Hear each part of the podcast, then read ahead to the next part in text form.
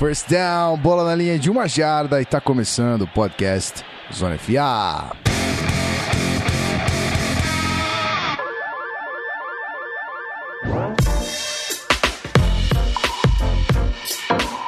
Seja muito bem-vindo você, querido ouvinte. Estamos de volta depois de umas semanas intensas, depois de muita bebedeira. Mentira, a gente tava trabalhando pra caralho.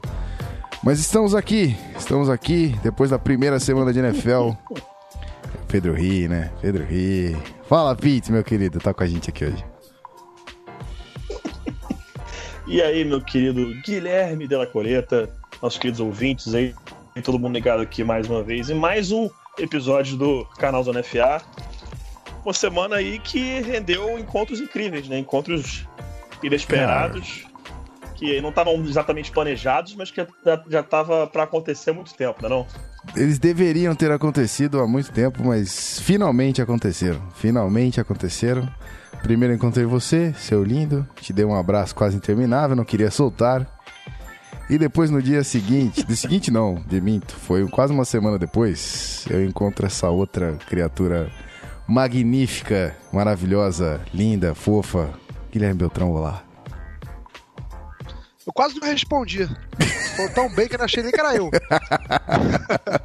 Brincadeiras à parte. Mas aí você ouviu, você ouviu o fofo no final, sabia Aí, que era. é, né, pra exatamente. falar. É. É, exatamente. Cara, minha vida agora está completa, queridos ouvintes. Vocês que, porra, acompanham a minha vida, que eu imagino que se- seja muito interessante para todos vocês, só que não, Se vocês vão saber que agora a minha vida está completa, que eu abracei Guilherme Della Coleta. Ah, que Ponto final. isso.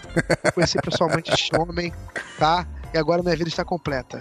Enfim, vamos que vamos para mais um episódio.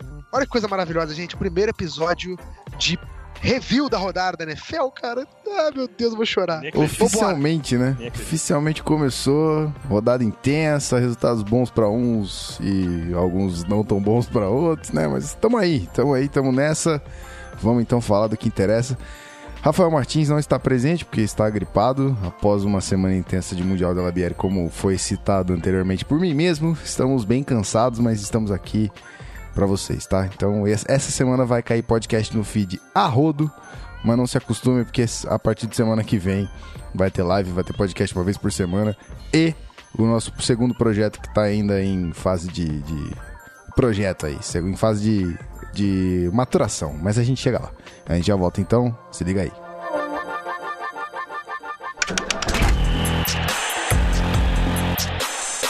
Podcast Zona FA.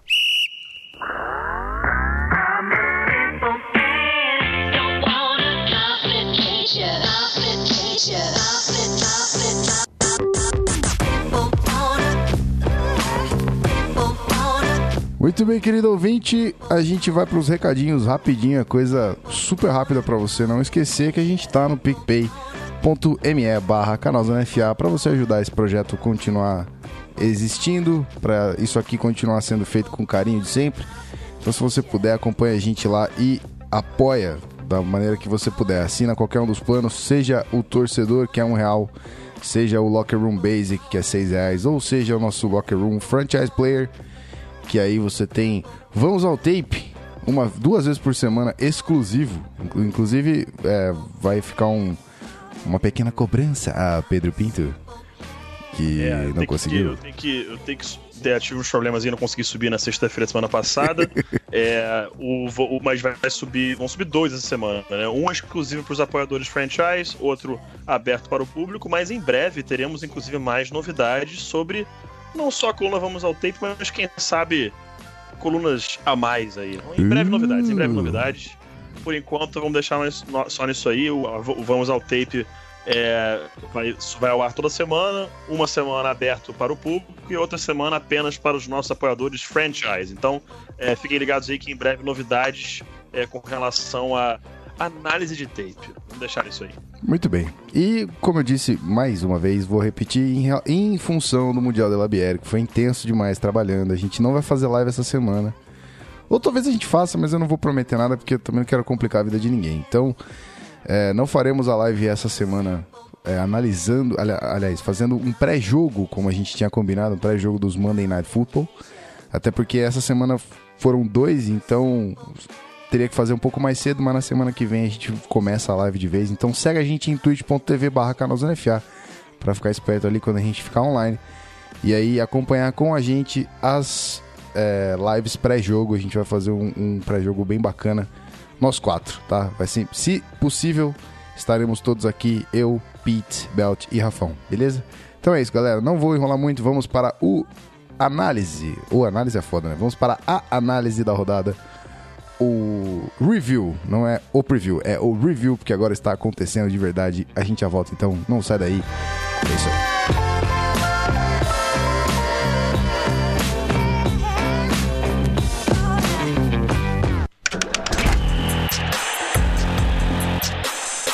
Podcast Zona FA.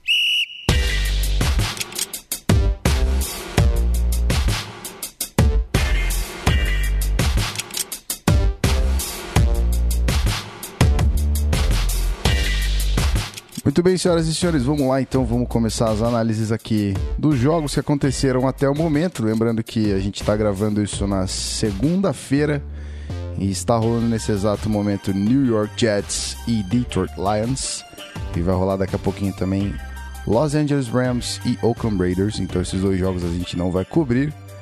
Mas, menino Beto, se tudo estiver tranquilo, vai fazer um, um review desses joguinhos em texto pra gente assim que tudo estiver acabado, certo, Belt?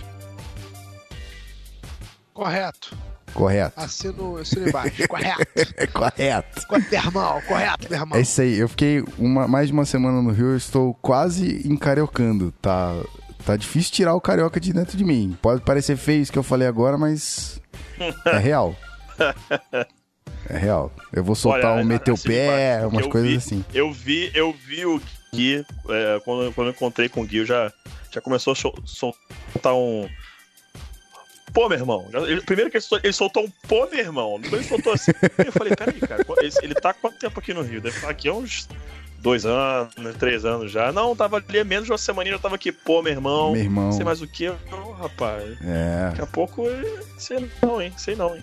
Falei pro Rafão meter o pé esses dias. A gente tava fazendo alguma coisa. Falei, pô, vamos meter o pé, moleque. Aí ele já. Que, que isso? Meteu o pé? Que- Eu já estou me convertendo. Eu vou acostumar. Se a, se a esposa acabar é, aceitando, a gente vai mudar pro Rio. Então, sei lá. Tem coisas, tem mudanças aí, tem loucuras a, a acontecer. Mas vamos falar de futebol americano, que é muito mais interessante do que a minha vida, como diz o Belt, né? Então vamos lá. É, começando com o joguinho da quinta-feira, Atlanta Falcons e Philadelphia Eagles. Um jogo estranho, né? Não foi. é, não sei quem mandou mensagem pra mim e pro Rafão que a gente tava na correria. Falou: ah, o jogo foi uma merda, ninguém perdeu nada. Então, e aí, guys? Como vocês avaliam o joguinho? Vitória do Eagles 18 a 12 em cima do Falcons. É, cara, assim, eu não vou martelar em cima disso, não, porque o pessoal já leu bastante no, no próprio Twitter, notícias, talvez é, outros podcasts, artigos, mas só vou dar o meu comentário com relação ao play calling do, do Steve Sarkisian, que é o coordenador ofensivo do Falcons. Muito previsível e muito repetitivo. Parece que ele, parece que ele vai para jogo assim, muito limitado, ou, ou focado em usar apenas duas ou três jogadas específicas e que isso vai funcionar de qualquer forma. E aquela tentando basicamente eu fico até sem palavras porque na red zone você tem um dos melhores wide receivers da NFL é, eu, na minha opinião o wide receiver mais completo da NFL porque a vantagem que ele tem em cima do Antonio Brown é o porte físico e a altura É, se não fosse isso, pra mim seria pau a pau, mas é o cara mais completo da NFL hoje.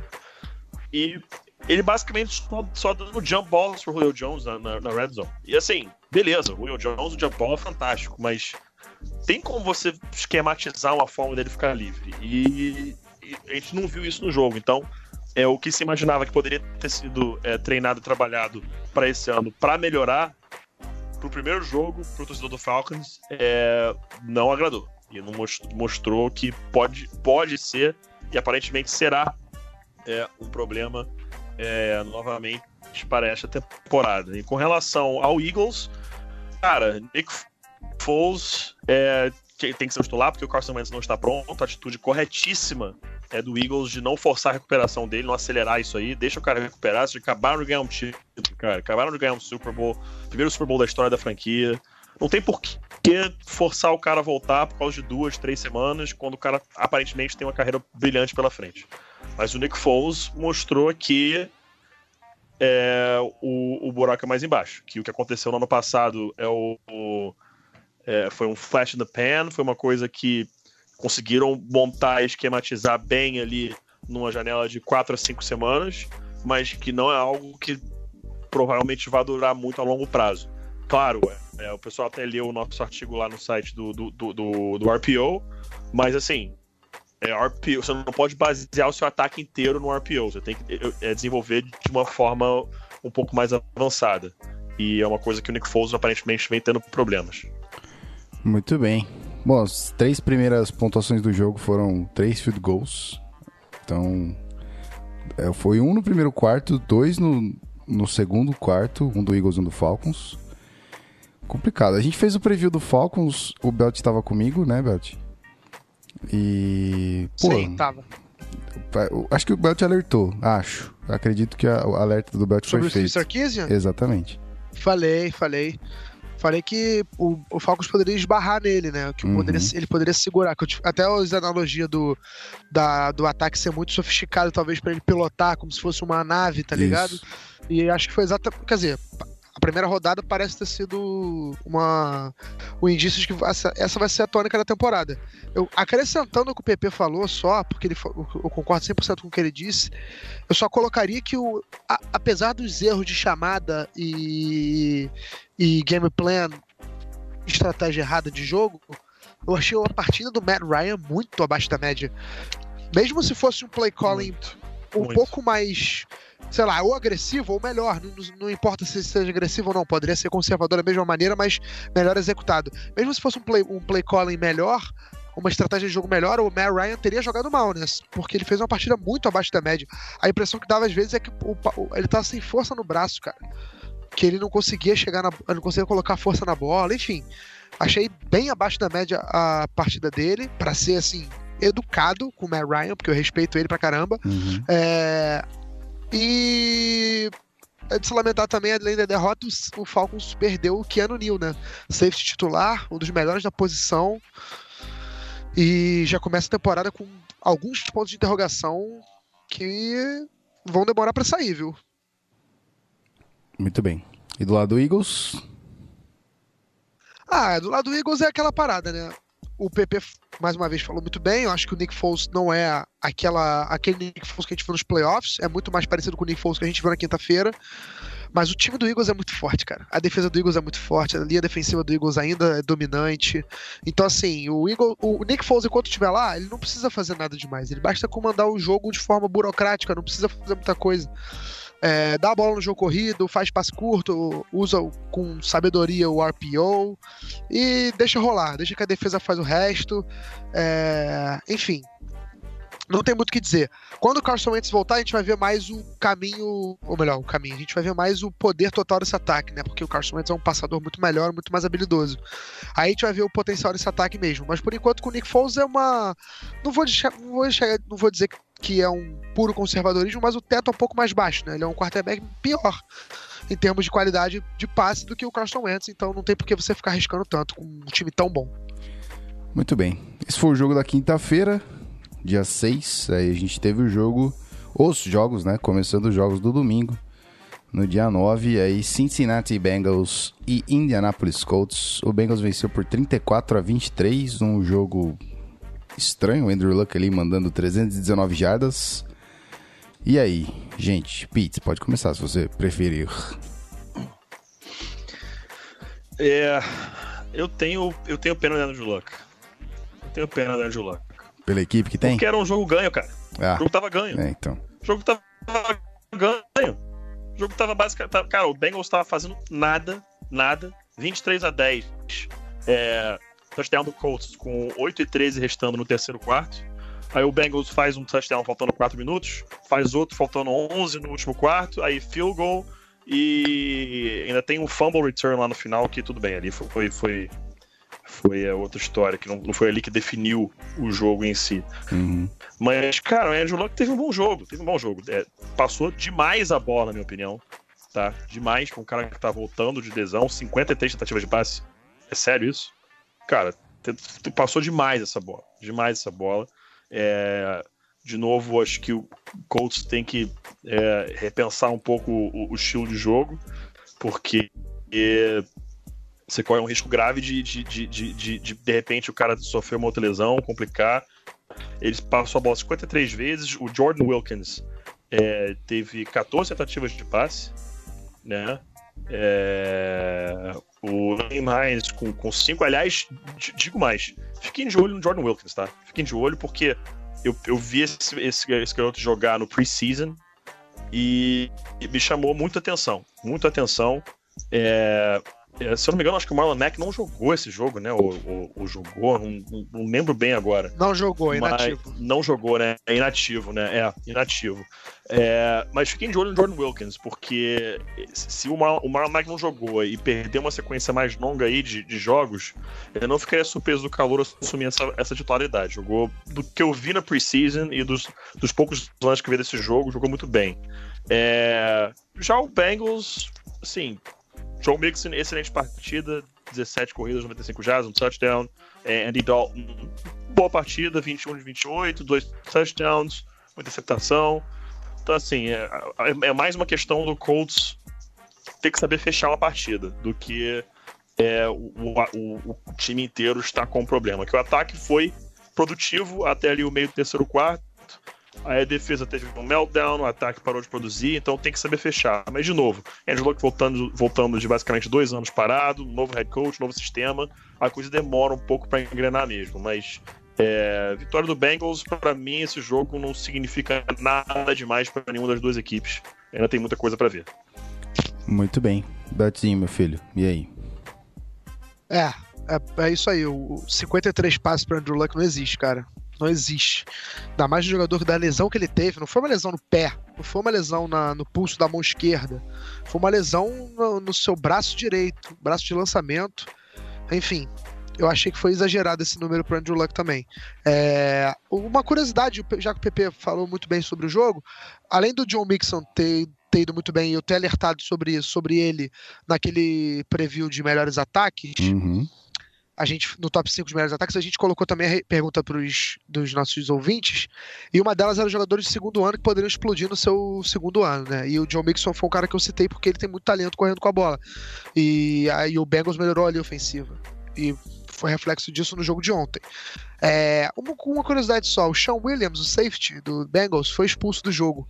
Ele deu uma. fez uma falta no, no Andrew Luck, uma falta. fez um tackle violentíssimo no Andrew Luck, o capacete com capacete. É, arriscado demais, inclusive o Andrew Luck se expõe muito, né, cara? Ele, pô, eu se fosse o Frank Wright aí, eu chegava pra ele e falava assim, amigão. Em vez de você ganhar mais quatro jardas Ele indo pro, aprende, pro né, cara? contato, Impressionante. você dá um slide e ganha, e ganha duas jardas a menos, cara. E quatro Não era anos uma de vida. descida, não é- Exato, exatamente, cara. O Andrew Luck se expõe demais, cara. Ele não pode fazer isso. Mas enfim. Aí entrou no lugar dele o Clayton Fejedelam. Eu não, eu não sei, eu não sei falar o nome do E aí, cara direito. Pete? Você que é o nosso pronunciador de inglês oficial. Cara, aí aí vocês aí, aí vocês estão pedindo, pedindo muito pra mim, porque eu vou, eu vou deixa eu ainda dá dois segundos, eu vou ler com calma aqui. Ó, ah, Vamos lá.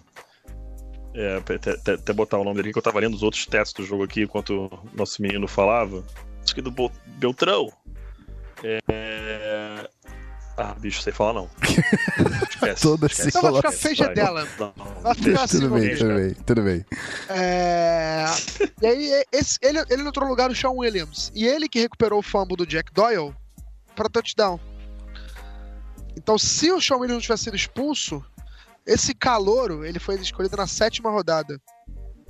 Esse calouro não teria feito o primeiro touchdown na carreira dele. Legal, né? Interessante. É... Ou melhor, desculpa, calouro não. Tô falando besteira. Ele foi escolhido na sétima rodada, isso é verdade, mas ele foi no draft de 2016. Ele tá no terceiro ano da NFL. É... Mas enfim, ele quase não jogava, é um reserva.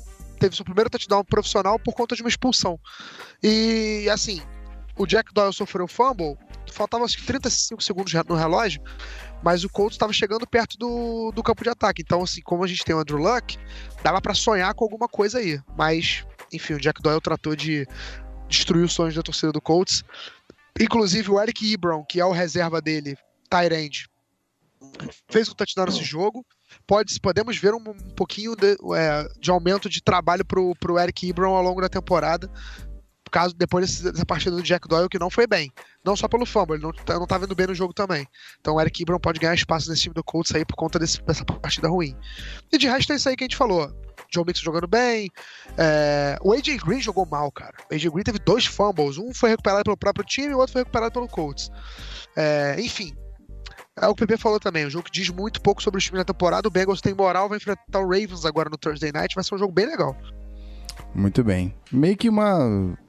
Pro Colts, acho que é um- uma temporada de. não de reconstrução, mas de ajuste, né? Já que Andrew Luck tá voltando agora 100%. É, assim, eu, eu, eu, eu caracterizaria essa temporada do Colts como o primeiro passo para competir em alto nível nos próximos Isso, anos, entendeu? exato. Você, pelo menos, arrumar a casa, você já tem um técnico novo com uma mentalidade ofensiva, você tem o seu quarterback, o seu franchise QB no, é, de novo no time, de volta, espero que fique saudável, sou muito fã do Andrew Luck. Você vai começar a montar um ataque de novo, você vai reforçar a defesa ainda, vai descobrir jogadores jovens aí para desenvolver ao longo dos anos, enfim. É um ano ainda de aprendizado pro Colts. Muito bem. Então vamos para o primeiro jogo bizarro da temporada, diria estranho demais, que foi o empate entre Pittsburgh, eh, Pittsburgh Steelers e Cleveland Browns. 21 a 21 no overtime ainda, meus amigos. Não foi nem. É, obviamente só poderia ser no overtime, né? Estúpido o comentário do host, mas ok. Você ri, né? Você ri, né? Tudo bem, tudo bem. É a viagem, foram as 10 horas de ônibus, ainda estou com o cérebro bem, prejudicado. É perdoado. Obrigado. É perdoado. É isso aí. Vamos lá, Pete. Empate bizarro entre Steelers e Browns. Cara, já, já dizia que Guilherme Beltrão, não existe nada mais Browns do que encerrar uma sequência de derrotas com um empate. Não existe. Não existe. Dito isso, dito, dito isso, é- essa defesa do Browns é legit, tá? É legit, Essa exatamente. defesa do Browns Mas Garrett é foi... legit. Uau. Muito boa. Miles Garrett, meu amigo, tá 100% saudável agora. Segura o moleque. Segura. O cara é um líder claro desse time. É capitão de defesa. Cara, voz ativa. Você viu no lateral do campo. Cara, líder desse time. É, esse, esse, esse Browns está começando a se acertar. É, a defesa tá fantástica, muito boa essa defesa, muito boa mesmo. É, o, o, o- o ataque, Tyrod Taylor não teve um bom jogo, né? 15 de 40 passes, é, um touchdown, one pick, conseguiu correr bem com a bola. É, mas já, já até debati aqui fora do ar, né? Que é, umas quatro semanas aí, se ele não melhorar o estilo de jogo, ou como ele tá jogando, no caso, a gente pode ver Baker Mayfield. Mas eu quero já passar para antes de passar pros Steelers, falar uma pequena, um pequeno detalhe é, é, antes de mais nada, né? Beleza, o Browns empatou o jogo, o time mostrou que está jogando bem, be- ok. Mas em qualquer partida que você consegue forçar seis turnovers e entrega apenas um, apenas um, você tem a obrigação de ganhar esse jogo. Você tem a obrigação de ganhar esse jogo. Pode ser o Browns, pode ser quem quer que seja. Se você força cinco turnovers e, devolve apenas um, você tem a obrigação de ganhar esse jogo. Então a grande verdade é, a defesa do Browns tá uma coisa fora de série. Mas esse ataque tem mu- muito pra caminhar ainda. Muito. Muito. E começa com seu quarterback que não jogou bem. É, então, assim, ficar de olho nisso aí, ver se esse ataque vai evoluir, ver se vai melhorar, ver se vai começar a produzir, porque você ter seis turnovers e não conseguir ganhar o jogo assim é preocupante, mesmo sendo o Browns. Agora, indo pros Steelers. Eu não sei por que o Livian Bell tweetou aquele emojizinho do pensativo e tal, porque se eu sou ele, eu tô preocupado. Eu estaria Se também. eu sou o Livian Bell, eu tô preocupado. James Conner jogou James muito. Conner destruiu no jogo de ontem. Exato. Destruiu. Destruiu. Inclusive, muito obrigado, James Conner, porque você me ajudou muito no Fantasy. Filho tá? da mãe. Vamos, falar, vamos só deixar isso aí de lado. Mas, olha, o James Conner destruiu. E o que a linha ofensiva do, dos Steelers falou sobre o menino estava certo. Assim, ele, se não fosse pelo câncer que ele teve na, eh, na época de NCAA, seria um first round pick. Pode estar forçando a barra falando que foi first round pick? Pode. Mas ele destruiu, acabou com o jogo. E se eu sou o Livian Bell, eu tô pensando assim: provavelmente eu não volto mais pra Pittsburgh. Se ele continuar nesse ritmo, eu duvido que o Livian Bell volte pra Pittsburgh. Duvido. Duvido. Então, assim, é, não ficaria surpreso de, de ver alguma troca, de, de- de ter algum papo dos Steelers aí com algum outro time. é, de conseguir chegar a algum tipo de acordo, virar pro Bell e falar, ó, você não vai assinar o contrato aqui. Mas se você assinar o, o, o seu, o seu contrato de, de franchise tag, é, a gente já arranja um time que vai aceitar uma troca, você vai pra lá e assina o seu long term deal lá. Mas aqui você não joga mais. Eu, sinceramente, acho que ele não volta. Não volta pros Steelers desde já. Essa, essa é a minha opinião. Muito bem, então duas, duas coisas interessantes para Guilherme Beltrão comentar. Esta possibilidade de Le'Veon Bell não voltar e uma pergunta que eu gostaria de fazer para você é: você também ficou com vontade de ver Baker Mayfield nesse joguinho? Claro que sim. É, Eu tô louco pra ver o Baker Mayfield em ação desde que ele foi draftado, desde que ele anunciou que ia pro draft. Não sabia nem pra onde ele ia, para onde ele ia, para qual time ele ia parar.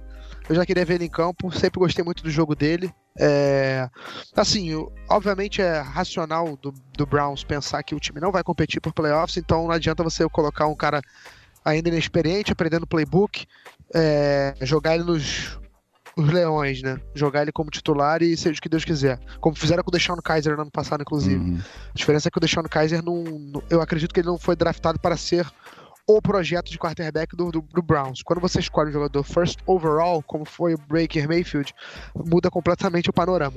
Então, por isso que o Browns está tendo mais paciência, eu acho justo. É, mas eu queria ver ele em campo, claro. Mas assim, eu entendo, ele não tá em campo ainda. é, e acho que a gente tá, tá falando em off, né? Mais umas duas ou três atuações aí do Tyrell Taylor nesse nível que ele jogou, que a gente possa ver um- quanto antes o Baker Mayfield em ação, porque aí a pressão vai aumentar, a galera vai pedir, o Browns provavelmente não vai estar com vitórias ainda se o, se o Taylor continuar esse nível de jogo, ainda mais que o Browns vai pegar o Saints na próxima rodada, o Saints tá vindo, a gente vai ver, vai entender o porquê, o Saints tá vindo mordido para a próxima semana, enfim, é, e agora sobre os Steelers, cara, eu, assim, a situação do, do, do, do Livion Bell, ela é muito complicada, né? Não vamos estender muito aqui, porque daria pra fazer um podcast inte- inteiro sobre esse assunto. Contrato garantido para jogador, é, salary cap, os acordos do- da, da, da Associação de Jogadores da NFL com a Liga, enfim, dá, dá para fazer um podcast só sobre isso. Mas eu ainda acho que o Steelers vacilou com ele, eu ainda acho que ele perdeu a oportunidade de, de, de sair como, não como mocinho, mas assim, sair com uma dignidade maior. Achei que ele já ultrapassou o ponto do que ele tá fazendo de pirraça, na minha opinião. É, e assim, a situação ficou insustentável. Pra mim, eu não consigo ver ele como jogador dos Steelers ainda. Ele pode até não jogar mais por nenhum time essa temporada. Mas eu não vejo ele entrando em campo pelos Steelers. Mas não vejo clima pra isso. A linha ofensiva não gosta dele. Os caras já deixaram isso bem claro. É, Enfim, e aí você tem um cara que é talentoso correndo com a bola, que é o James Conner. Que ainda tem uma linha ofensiva muito boa por trás dele. Que ainda tá motivado a mostrar que qualquer um ali joga bem. Não só o Livion Bell. Então, assim, esse moleque pode ir muito bem na temporada. Verdade seja dita, ele sofreu um fumble que quase custou o jogo pro, pro, pro Steelers, mas de qualquer forma foi uma partida excelente pra ele. Se não me engano, foram dois touchdowns, né? E. Aqui, dois touchdowns, exatamente. 135 jardas, dois touchdowns e incríveis 31 tentativas de corrida, né? Que é bastante coisa. Ou seja, não só ele jogou bem, como recebeu bastante a bola. Sorry, tava dando uma tossidinha. É, encerrou o, o raciocínio? Sim, Ah, foi tá. o Bruce, né? Não, é, sorry. É, o que eu ia falar? Nossa, esqueci. Ah, vou pular o jogo. Vai. Ok, muito bem. Então vamos para o próximo jogo. E aqui, meus amigos. Aqui, meus amigos. Buffalo Bills e Baltimore Ravens. O Baltimore atropelou, passou o trator, ou sei lá, o. Passou, porra, o Big, Bigfoot em cima do, do, do Buffalo Bills. Então foi 47 para o Ravens e 3, apenas 3 para o nosso querido Bills. Pedro Pinto, meu filho. Acho que além de tudo, a avaliação do quarterback, nosso querido é, Josh Allen, vai ser bem. Bem, bem necessário aqui.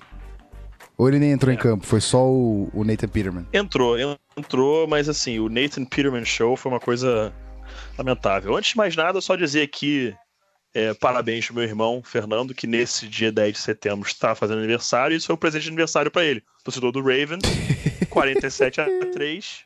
Ele ficou um pouco feliz só, só um pouco feliz, só um pouco satisfeito com essa partida. Nathan Peterman com seu quarterback rating de 0.0. realmente uma coisa incrível, espetacular. É, Joe Flacco, que. É impressionante, o Joe Flacco parece que ele só joga bem se ele tem uma ameaça de, tipo, parar de receber grana na conta, né? É impressionante. Naquele ano que ele. Contract year, beleza, vou montar um das maiores performances de playoff na história da, da, da, da liga. E saiu campeão. Aí ficou anos aí fazendo, vamos ser sinceros, porra nenhuma nesse elenco, jogando mal, não fazendo o suficiente pra é, explicar o salário que ele tava ganhando. É agora que chega o Lamar Jackson, o pessoal falando que ele vai ser o futuro da franquia. Ele vai lá, 3 TDs, 25 de 34, 121 passer rating. Claro que é, a gente sempre fala aqui no Zona FA que as estatísticas não contam a história completa do jogo. Você tem que ver o tape para contar a história completa. Mas jogou muito bem. Jogou muito bem o Joe Flacco. É... E, meu amigo, Bills Mafia, vocês me perdoem, mas a situação não tá, tá legal não, tá? Tá legal não. 47 a 3 cara. 47 a 3 é, é preocupante. É preocupante. É, foram completamente dominados a partida inteira. É, e é um time que, de novo, a gente falava que fora do ar, foi pros playoffs no ano passado. Uhum. E, cara, se for pro playoffs esse ano, é um completo e absoluto milagre. Completo e absoluto milagre. Eu duvido que, os, que o Bills tenha qualquer tipo de chance de ir pro playoffs esse ano. E linha ofensiva porosa, dois quarterbacks aí que um é, não está pronto para jogar, que é o Josh Allen. E eu, particularmente, acho que não estará pronto para jogar em nenhum momento. É um cara que eu não vejo dando muito certo. E o Nathan Peterman, que eu achava que poderia ser um bom reserva na NFL, provou que nem isso. Lamentável, complicadíssimo. É, o Bills se enfiou num buraco aí pra essa temporada com relação ao quarterback. Vai ser complicado. É, rapaz. Aí eu jogo a bola para o nosso querido Belts. Vamos lá, vamos avaliar Bills Mafia e Baltimore Ravens. É, então. É... Jogo terrível, né? Por parte do Bills. Sim, o cartão de visita pra temporada é daquele de você ficar assustado se você for torcedor do Bills, então é pra você fechar os olhos, pensar bem e falar, putz, cara, vai ser um longo ano pela frente. Enfim, só sobre o Joe Flacco, primeiro jogo dele com 120 de rating, ou pelo menos 120, 120 de rating, lembrando que o rating vai até 158.3. Desde 2014, isso é um pouco assustador, tá? Nossa. É, não é comum um quarterback fazer 120 de rating. Não é todo dia que um cara faz 120 de rating, né? Não é um número comum. Mas também, em três anos, em quatro anos você não conseguir fazer isso é bastante assustador. Ainda mais se você pegar um cara que, pô, já foi campeão do Super Bowl, é titular dele todo esse tempo, enfim. E agora, o que mais me chamou a atenção é que é o primeiro jogo dele com três touchdowns, amigo, desde 2016. Isso é muito assustador. Isso também mostra o quanto a defesa do Ravens é boa, né? E há quanto tempo é boa, porque o Ravens compete por vaga nos playoffs, ficou uma derrota de ir pros playoffs no ano passado, ah, ficou uma vitória de ir pros playoffs no ano passado, inclusive o Bills só foi aos playoffs porque o Ravens perdeu para o Bengals na última rodada. É, e o Ravens deu mole, perdeu aquele jogo. E mesmo com o Joe Flacco jogando para ser assim educado, para ser honesto com o, o Joe Flacco, respeitando a história que ele construiu em ser campeão do Super Bowl, jogando o básico, para não falar que ele jogando de forma patética, né? Para assim, jogando de forma medíocre o Joe Flacco. Mas além de é, apesar de tudo isso, o Joe Flacco nessa partida contra o Bills foi bem, linha ofensiva do, do Bills um horror. O defesa do Bills também, por ficar tanto tempo em campo, por ser tão exposta pelo ataque, acabou cedendo tantos pontos. É, e agora eu preciso falar uma coisa pra vocês: o experimento Nathan Peterman na NFL, tá? Eu fiz o levantamento aqui dele.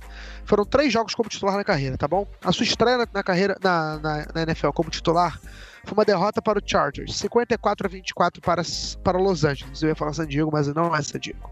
Ele lançou cinco interceptações e foi substituído pelo Tyrod Taylor, que estava saudável e foi pro banco por uma escolha técnica. Aí ele foi e o botou Nathan Peterman, que lançou cinco interceptações no primeiro tempo de jogo, tá? Os primeiros dois quartos ele tinha cinco interceptações. Oh, man. Beleza, entrou o Tyrod Taylor. Exatamente, pra você ter uma ideia. Entrou o Tyrod Taylor e o Bills conseguiu ter um placar respeitado no segundo tempo.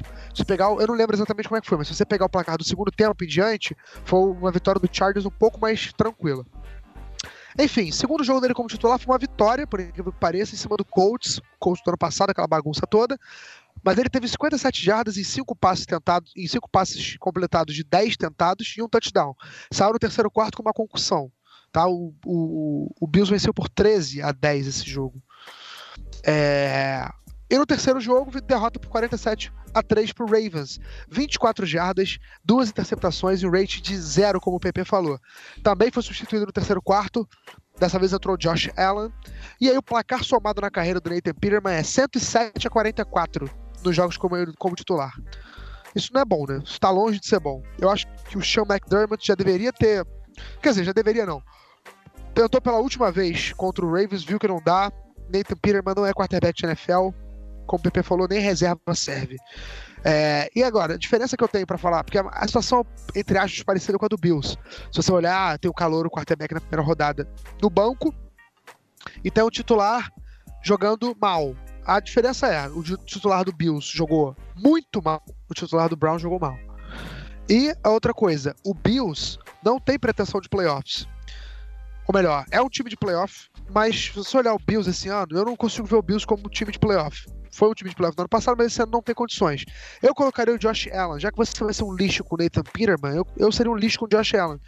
É diferente do, do Browns. O Browns, querendo ou não, tem um time bem melhor hoje, reconstruiu a franquia.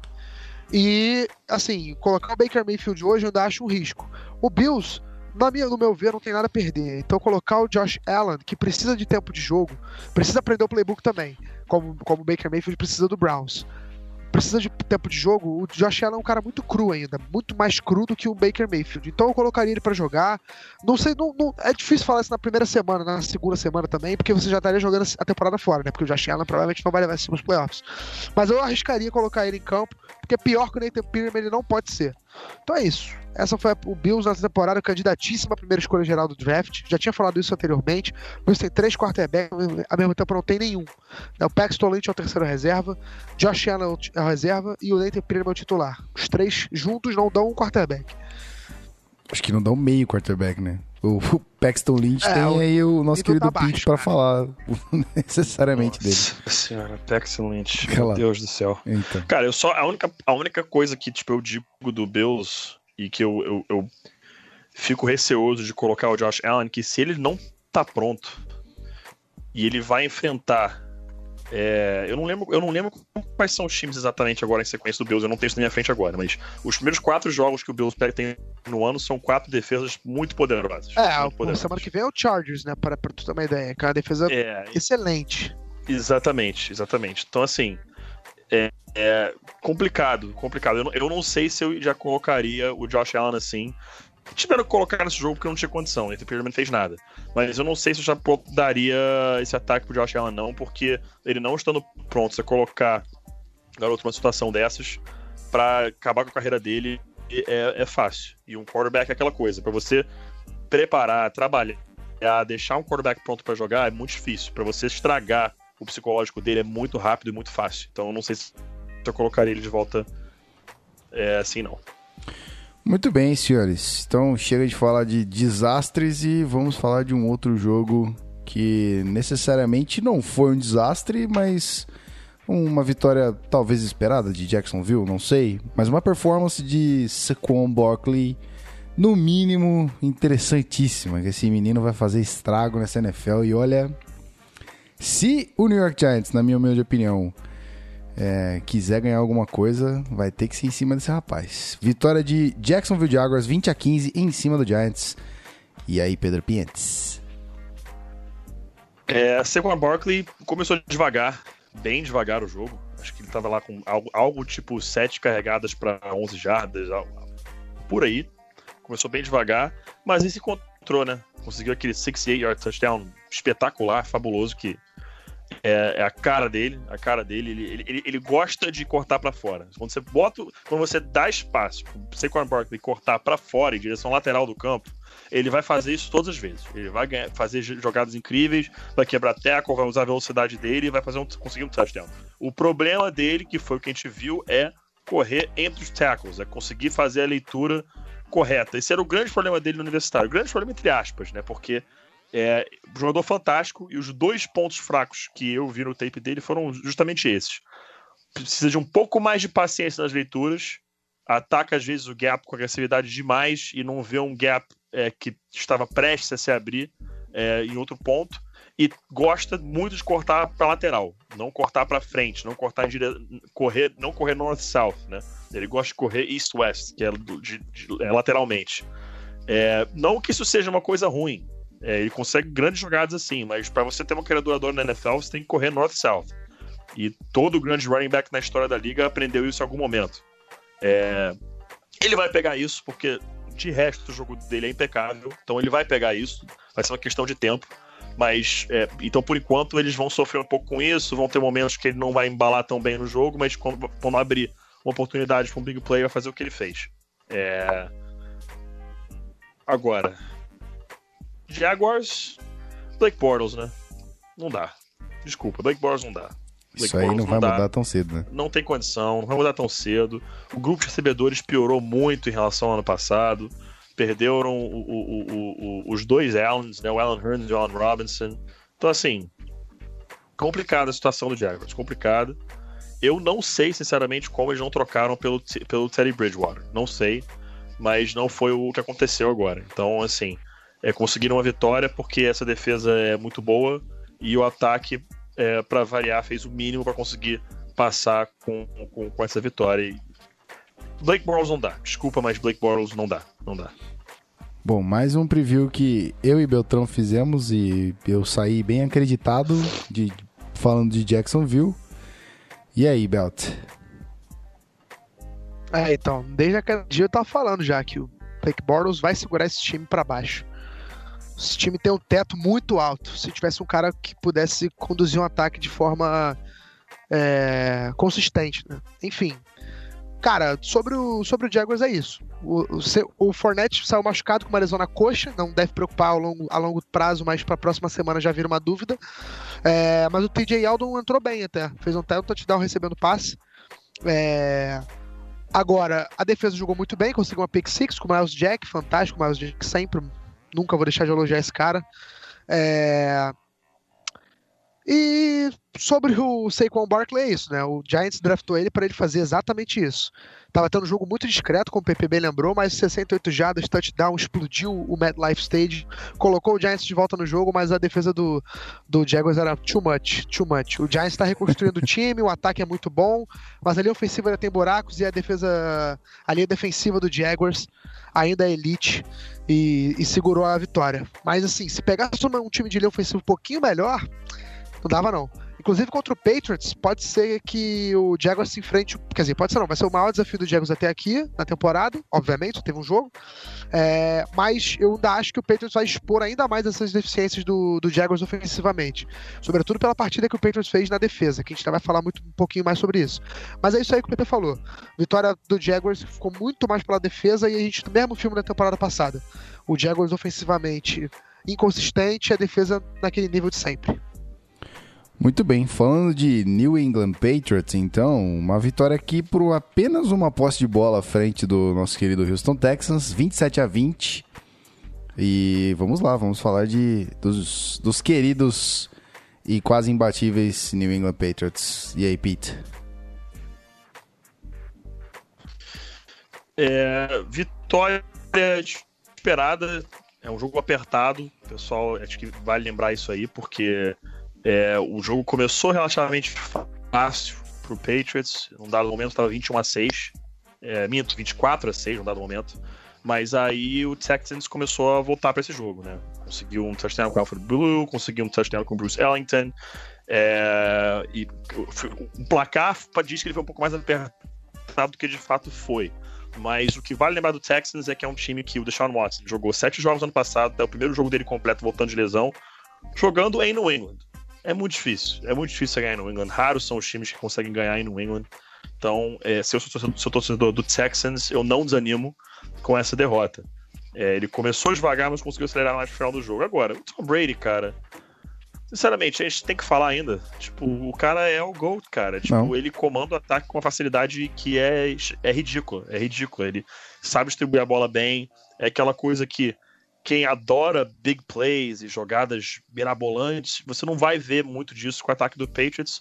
Mas, meu amigo, você quer ganhar o jogo ou você quer, ou você quer ficar passando bola 50, 60 jardas sem parar? Eu quero ganhar o jogo. E, sou- e o, o Patriots faz isso há, há cara, a- a- a- vai, vai- daqui a pouco vai bater duas décadas que o Patriots faz isso. Incansavelmente. Incansavelmente. Então, mais uma vitória do Patriots. Vão agora para o Week 2 1-0. É, começando novamente bem a temporada. Com a defesa boa, jogou bem na partida. E o Texans não, não precisa desanimar. Não precisa desanimar. Conseguiram segurar aí o Patriots a 27 pontos em casa. É, pode ser uma pontuação tipo, normal, não é nada. é, não é nem muito nem pouco, mas conseguiram segurar o Patriots de certa forma. Porque geralmente quando você vai jogar com o Patriots em Foxborough, é uma pancada atrás da outra. Então, é, eu não desanimaria se eu fosse é, torcedor do Texans e o torcedor do Patriots, business as usual. Isso aí. Bom, Belt, contigo agora. Ah, mais um dia normal na, na belíssima New England, né, em Foxborough. Vitória em casa, é, Gronk sendo Gronk, Brady sendo Brady. É, agora, o que eu tenho falar do Texas é o seguinte: o Texas, nesse momento, vive uma, uma das situações que eu considero uma das mais perigosas para um time de futebol americano, que é uma linha ofensiva horrível e o quarterback sem confiança. E não é nem que- sem confiança que eu digo em relação ao seu, seu passe, seu jogo. Pode até ser também, mas eu me refiro sem confiança na sua própria capacidade física, porque o Deshaun Watson tá voltando de uma no joelho. O Pepe lembrou muito bem que é o oitavo jogo dele como titular na NFL na sua carreira. É, ele vinha, ele dominou a liga no tempo que ele ficou titular na- no ano passado, até sofreu a lesão no treino. Mas voltou esse ano. É, as é o que a gente fala, as defesas já se prepararam para estudar ele, então não é mais aquela facilidade toda, não é mais uma novidade, enfim. Mas ele ainda tá se recuperando de uma lesão no joelho, ainda não tem confiança no próprio corpo, na própria velocidade que ele sempre teve, também tipo, de escapar do, do pocket para correr algumas situações com a bola, enfim. E a linha ofensiva do Texans é horrível, horrível mesmo. Em compensação do Patriots foi muito bem no jogo. O Tom Brady não foi encostado na partida. É, eu até vi um tweet da- de uma pessoa, não lembro quem para dar o crédito, mas a pessoa falando: Ah, a última vez que o Tom Brady foi tocado antes de começar o jogo foi quando. É, antes de acabar o jogo foi quando a Gisele Bündchen deu bom dia para ele de manhã. Porque a defesa do Texas não encostou no Brady direito. É, e a defesa do Texas tem J.J. Watt e David Clowney, né? Pois é. Mas enfim, o Texans tem que abrir o olho. A linha ofensiva foi muito mal no jogo. Provavelmente vai jogar mal a temporada toda. E a gente coloca essa interrogação em cima do, do Deshaun Watson. Ainda confio nele, sempre confiarei, sempre fui fã, desde a época de Clemson. Mas acho que agora o suporte em volta dele tá um pouco pior. E isso pode ter reflexo direto na sua performance na temporada. Acho que a gente não vai ver o Deshaun Watson do ano passado. A gente vai ver um Deshaun Watson um pouco mais, entre aspas, humano. Errando mais, como ele errou nesse jogo. Teve um passe interceptado que ele errou feio. É, teve um fumble que ele demorou para tirar a bola do, do, do running back na primeira jogada do time na partida. Enfim, ainda acho que o Texans tem capacidade de chegar longe na- nessa temporada.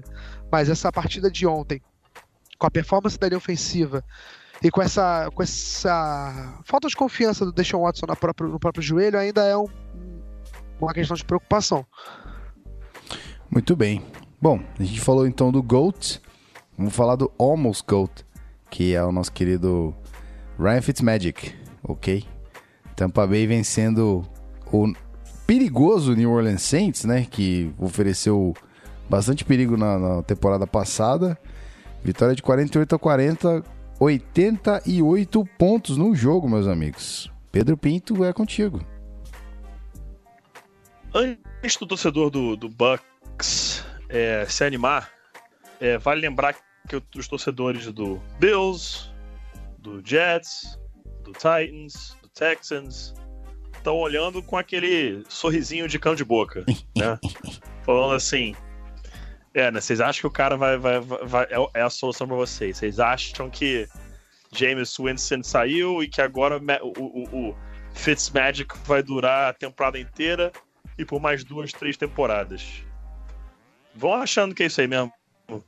Vão achando. Tá? A gente já foi enganado o suficiente por, por, por Fitzmagic. Melhor é o gráfico, né? Alô? Tipo, que ainda Ah, tem tá, uma não, galera que fala. Alô? Oi? Alô? Alô, alô? Ah. Oi, Que oi, bugou aqui. Bugou Oi, aqui. Bugou oi, aqui. alô, oi, oi, alô, alô. Tá oi, ouvindo? Oi, oi, alô, oi. Tô sim.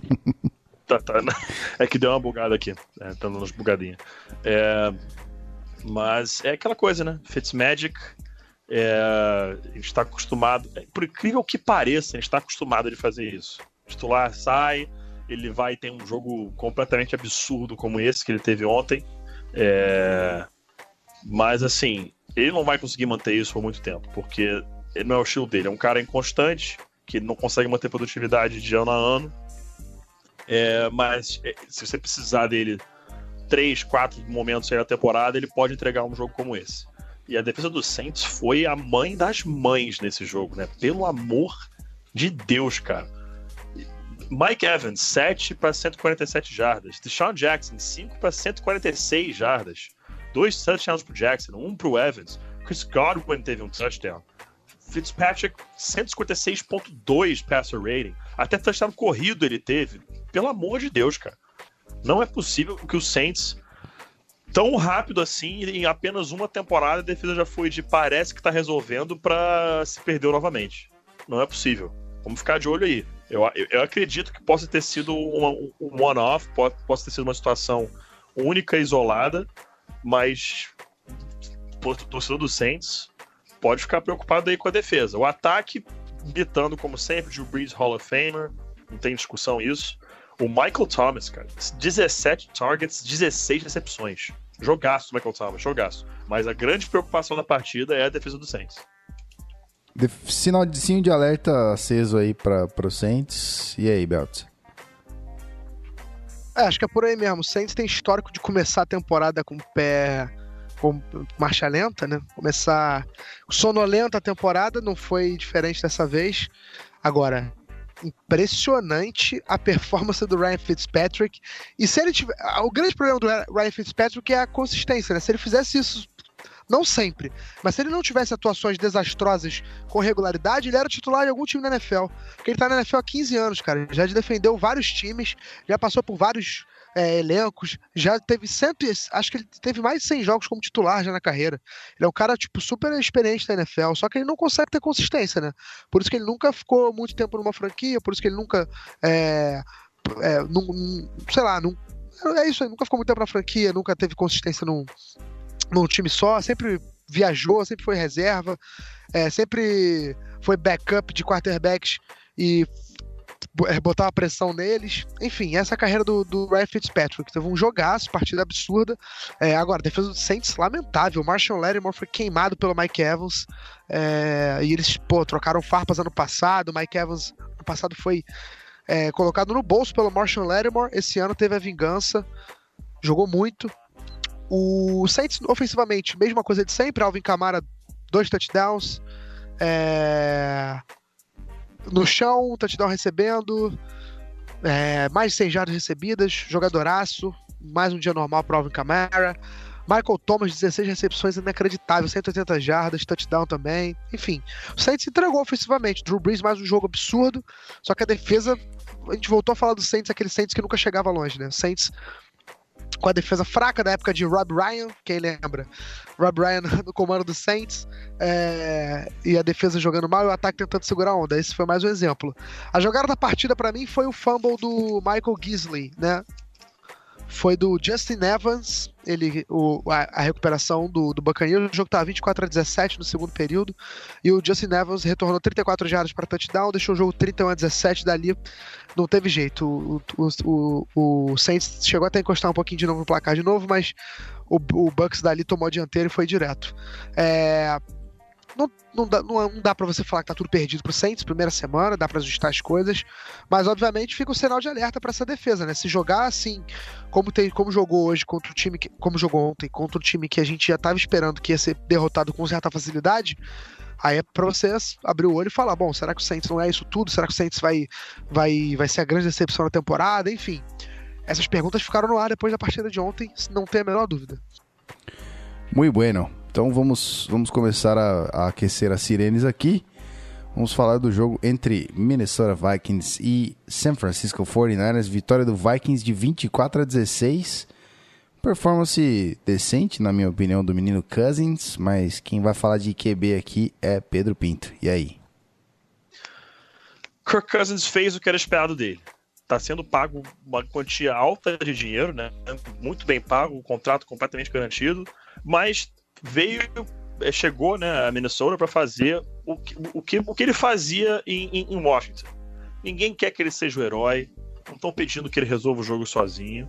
Estão falando para ele assim: não cometa erros, faça as leituras corretas, que a gente vai ganhar o jogo. A defesa vai fazer o que tem que fazer, vai fazer o que ela sempre faz e o jogo vai ser ganho. Não viaja, não tenta ser o herói. Isso aconteceu.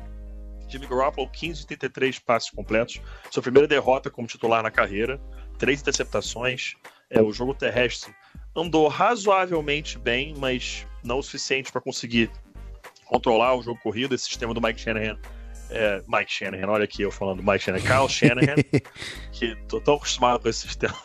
O sistema do Kyle Shanahan é muito baseado em, em ter, em ter um jogo terrestre forte tem que ter um jogo corrido para conseguir controlar e causar misdirections em cima da defesa, que em alguns momentos conseguiu causar, mas Jimmy Garoppolo com algumas decisões muito erradas, aquela inter- interceptação é, do Harrison Smith para basicamente fechar o jogo, foi uma péssima decisão. É, não, não lembro qual é, analista americano subiu já a imagem dessa jogada no, no, no Twitter, mas fica muito claro, marcação em cover 2 da defesa do, do Vikings, é, os dois safes dividindo o fundo do campo na responsabilidade. No lado do Harrison Smith, as duas rotas executadas pelos wide receivers são duas hits de 5 jardas. São duas hits de 5 jardas e eles pararam. Aí o pensamento dele automático é: eu não tenho mais responsabilidade desse lado do campo. Será que ele vai arriscar algum passe no meio? Esse, é o pensamento que safety é treinado a ter. E na hora que ele vê isso, o, o, o Jimmy Garoppolo tenta justamente um passe entre os dois safeties, sendo que o Harrison Smith está livre para conseguir é, fazer o que ele quiser. Interceptado, excelente jogada do Harrison Smith. A gente cansa de ouvir o Rafão falar dele aqui. Uma pena que o Rafão não tá aqui com a gente hoje, porque a Sirene ia explodir absurdamente aqui no clubismo. Não que ela não vai explodir ainda hoje. Se preparem, porque ela vai explodir com muita vontade em breve. Só toquei em homenagem, tá? Em breve ela vai explodir com muita Ah, vontade, eu já tá sei, avisado. eu já sei. Mas aí, cara, assim, excelente jogo do Vikings, jogo completo. É, queria ter visto um pouco mais do Dalvin Cook correndo com a bola, mas esse, esse front seven do 49ers é de fato bom. Torcedor do Niners não precisa desesperar. Vocês estão encarando um, dois, possivelmente o time mais completo da NFL, fora de casa e perdendo por apenas oito pontos. Não precisa desesperar. A temporada tem, tem 15 jogos ainda pela frente na regular season. E foi um jogo num lugar dificílimo contra uma equipe fortíssima. Não tem por que desesperar. E o torcedor do Vikings, mesma coisa. É, só que de outro, do outro lado da moeda. Ganharam em casa por oito pontos de um time muito forte que é candidato aí aos playoffs esse ano. Excelente partida do Vikings e nada para se, se desesperar do lado do 49ers. Muito bem, realmente nada pra se desesperar, não é mesmo, Belt? Porque classificamos Vikings como a melhor defesa desta NFL para esta temporada. E aí? Exato. E o ponto que o PP falou é fundamental. Uma posse de bola, cara. O jogo ficou apertado até o final. Até a interceptação do Harrison Smith, que aliás fez uma partidaça. É, Algumas pessoas estavam destacando que ele teve um probleminha ou outro na, marcação de passe, né, no, coverage. Realmente ele não foi o Harrison Smith que a gente está acostumado a ver, mas ele entregou em quê? Um sack que encerrou uma campanha do, do, do 49ers. Conseguiu recuperar um fumble na linha de uma jarda. Aliás, o- a defesa do Vikings conseguiu uma goal line stand sensacional. Forçou um turnover na linha, na- dentro da linha de 5 jardas, dentro da- das últimas 5 jardas do campo de defesa. O 49ers batendo na porta, desperdiçou uma bola ali e interceptou o jogo para ganhar, interceptou a bola final para ganhar o jogo, né? Então, a partida em termos de, de impacto em, em jogadas do Harrison Smith podia, não podia ser melhor, né? É, mas é isso. O cara teve um touchdown. Eu vou aqui pro, do Jimmy Garoppolo pro Dante Pérez, que é calor até, que jogou uma, fez uma boa partida, que foi absurdo o passe dele, mas Foi foi, um negócio lindo. absurdo. Foi lindo. Foi lindo demais. Ele fez um passe andando pra trás contra o movimento do corpo, colocou a bola no lugar onde só, só o Dante Pérez poderia, poderia pegar. Então, assim, esse highlight do, do Jimmy Garoppolo tá, tá guardado. Ele fez outros lançamentos que você pode colocar no low light. Mas esse passe pro Dante Pérez foi sensacional. É. Mas é isso que o PP falou, cara. Não é pra você também sair colocando, tacando pedra no Jimmy Garoppolo, falando que, porra, ele ganhou dinheiro pra caramba e não valia isso tudo, ele é horroroso, sabia que o 49ers ia jogar dinheiro fora. Muita calma nessa hora. É uma defesa como no nível da do Vikings. Boa em todos os aspectos defensivos, no front seven. Corpo de linebackers também tem jogadores bons. Secundária. Xavier Rhodes teve uma interceptação também. Enfim, é um jogo daqueles que a gente já coloca no calendário, que os- forma, de forma realista você já coloca um Lzinho ali, né? De loss, porque é normal perder pro Vikings fora de casa. Vamos ver como é que eles vão se recuperar. O Jimmy Garoppolo nunca esteve nessa situação na sua vida. Nunca esteve em um time onde ele perdeu um jogo. Já esteve num time derrotado, né? Num time com mais derrotas do que vitórias, como era o 49ers no ano passado. Mas não foi por culpa dele. Esse ano, ele vai entrar pela primeira vez um 0-1, um time com um recorde negativo, com ele em campo na derrota.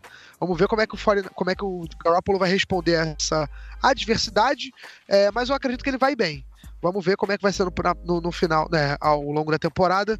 Mas pro torcedor do 49ers ficar tranquilo, porque isso faz parte, tá? Derrotas acontecem, faz parte do, do, do esporte e não dá pra ganhar todo jogo. Isso aí.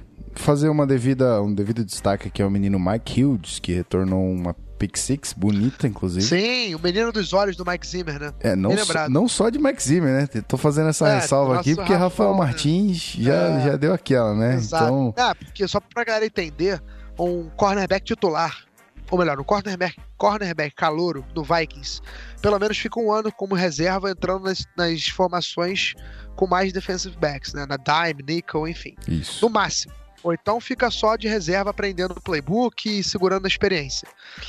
O Mike Hughes é, é calouro, já é titular e fez uma pick six na sua estreia. Então, Mike Zimmer sabe o que faz, já go- gostou do menino na pré-temporada no training camp, colocou ele e o moleque entregou. E o Rafão não pode estar mais feliz, né? Exatamente. Então é isso aí, vamos para o próximo jogo. Estamos falando de Tennessee Titans e Miami Dolphins, um jogo que teve um weather delay absurdo. De repente voltou e foi operado com uma câmera só. E aí, no fim das contas, eu mesmo não consegui acompanhar porque a NFL Red Zone não estava cobrindo e aí ficou uma loucura. Mas é isso aí, Miami venceu 27 a 20 em cima de Tennessee Titans. Pedro Pinto, meu querido, contigo.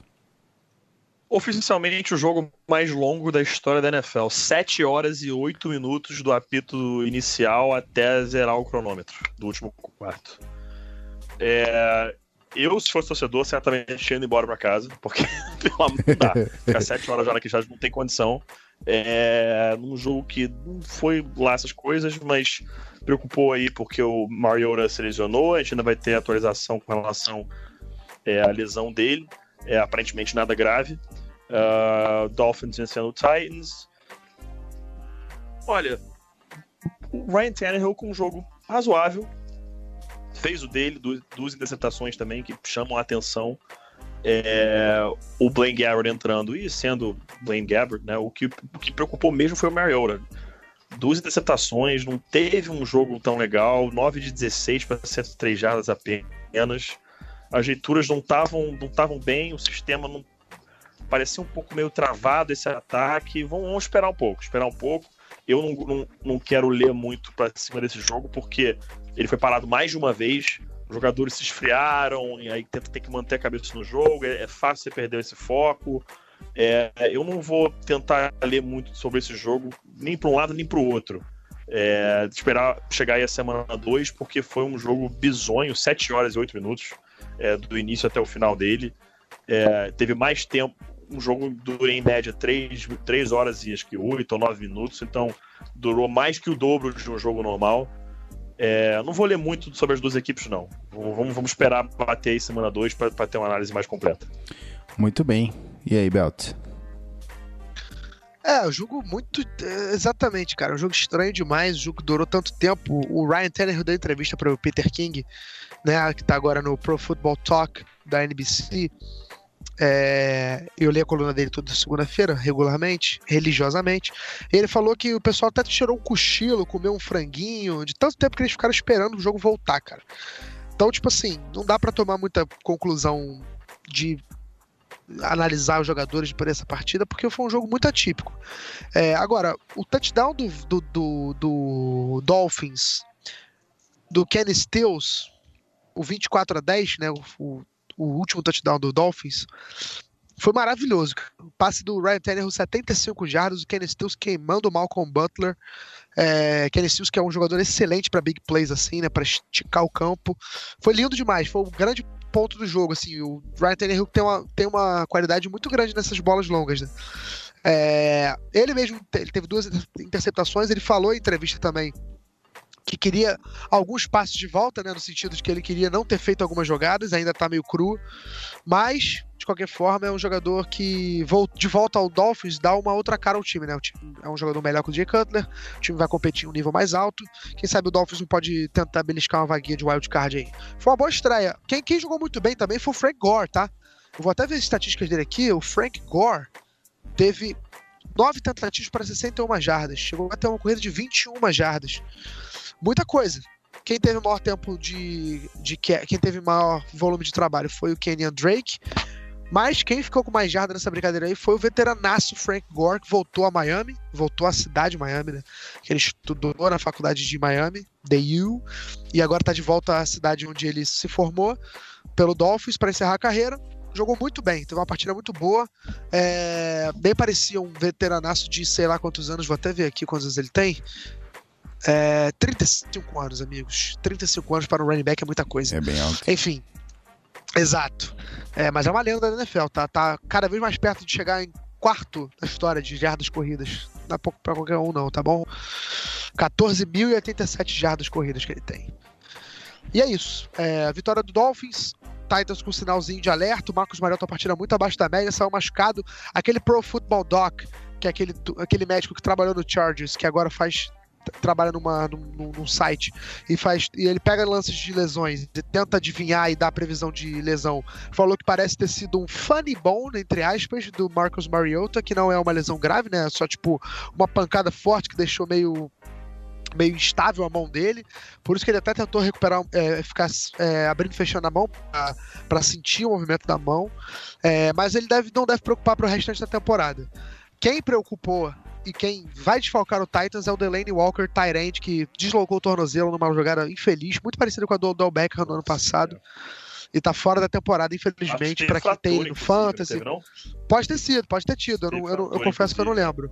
Mas enfim, fratura e rompimento é, fratura de ligamento, se eu não me engano. nossa, Nossa. sério demais, cara. Que É. pena, porque ele joga muito bem, é um grande jogador. É um dos grandes jogadores underrated da NFL, né? Um Tyrant que produz há muito tempo, desde a época de 49ers, e foi pro Titans ganhar um contrato maior, ganhar uma, uma exposição na mídia maior, né? Ganhar mais visão, do, né? ganhar mais holofote, e sempre entregou temporadas boas, cara.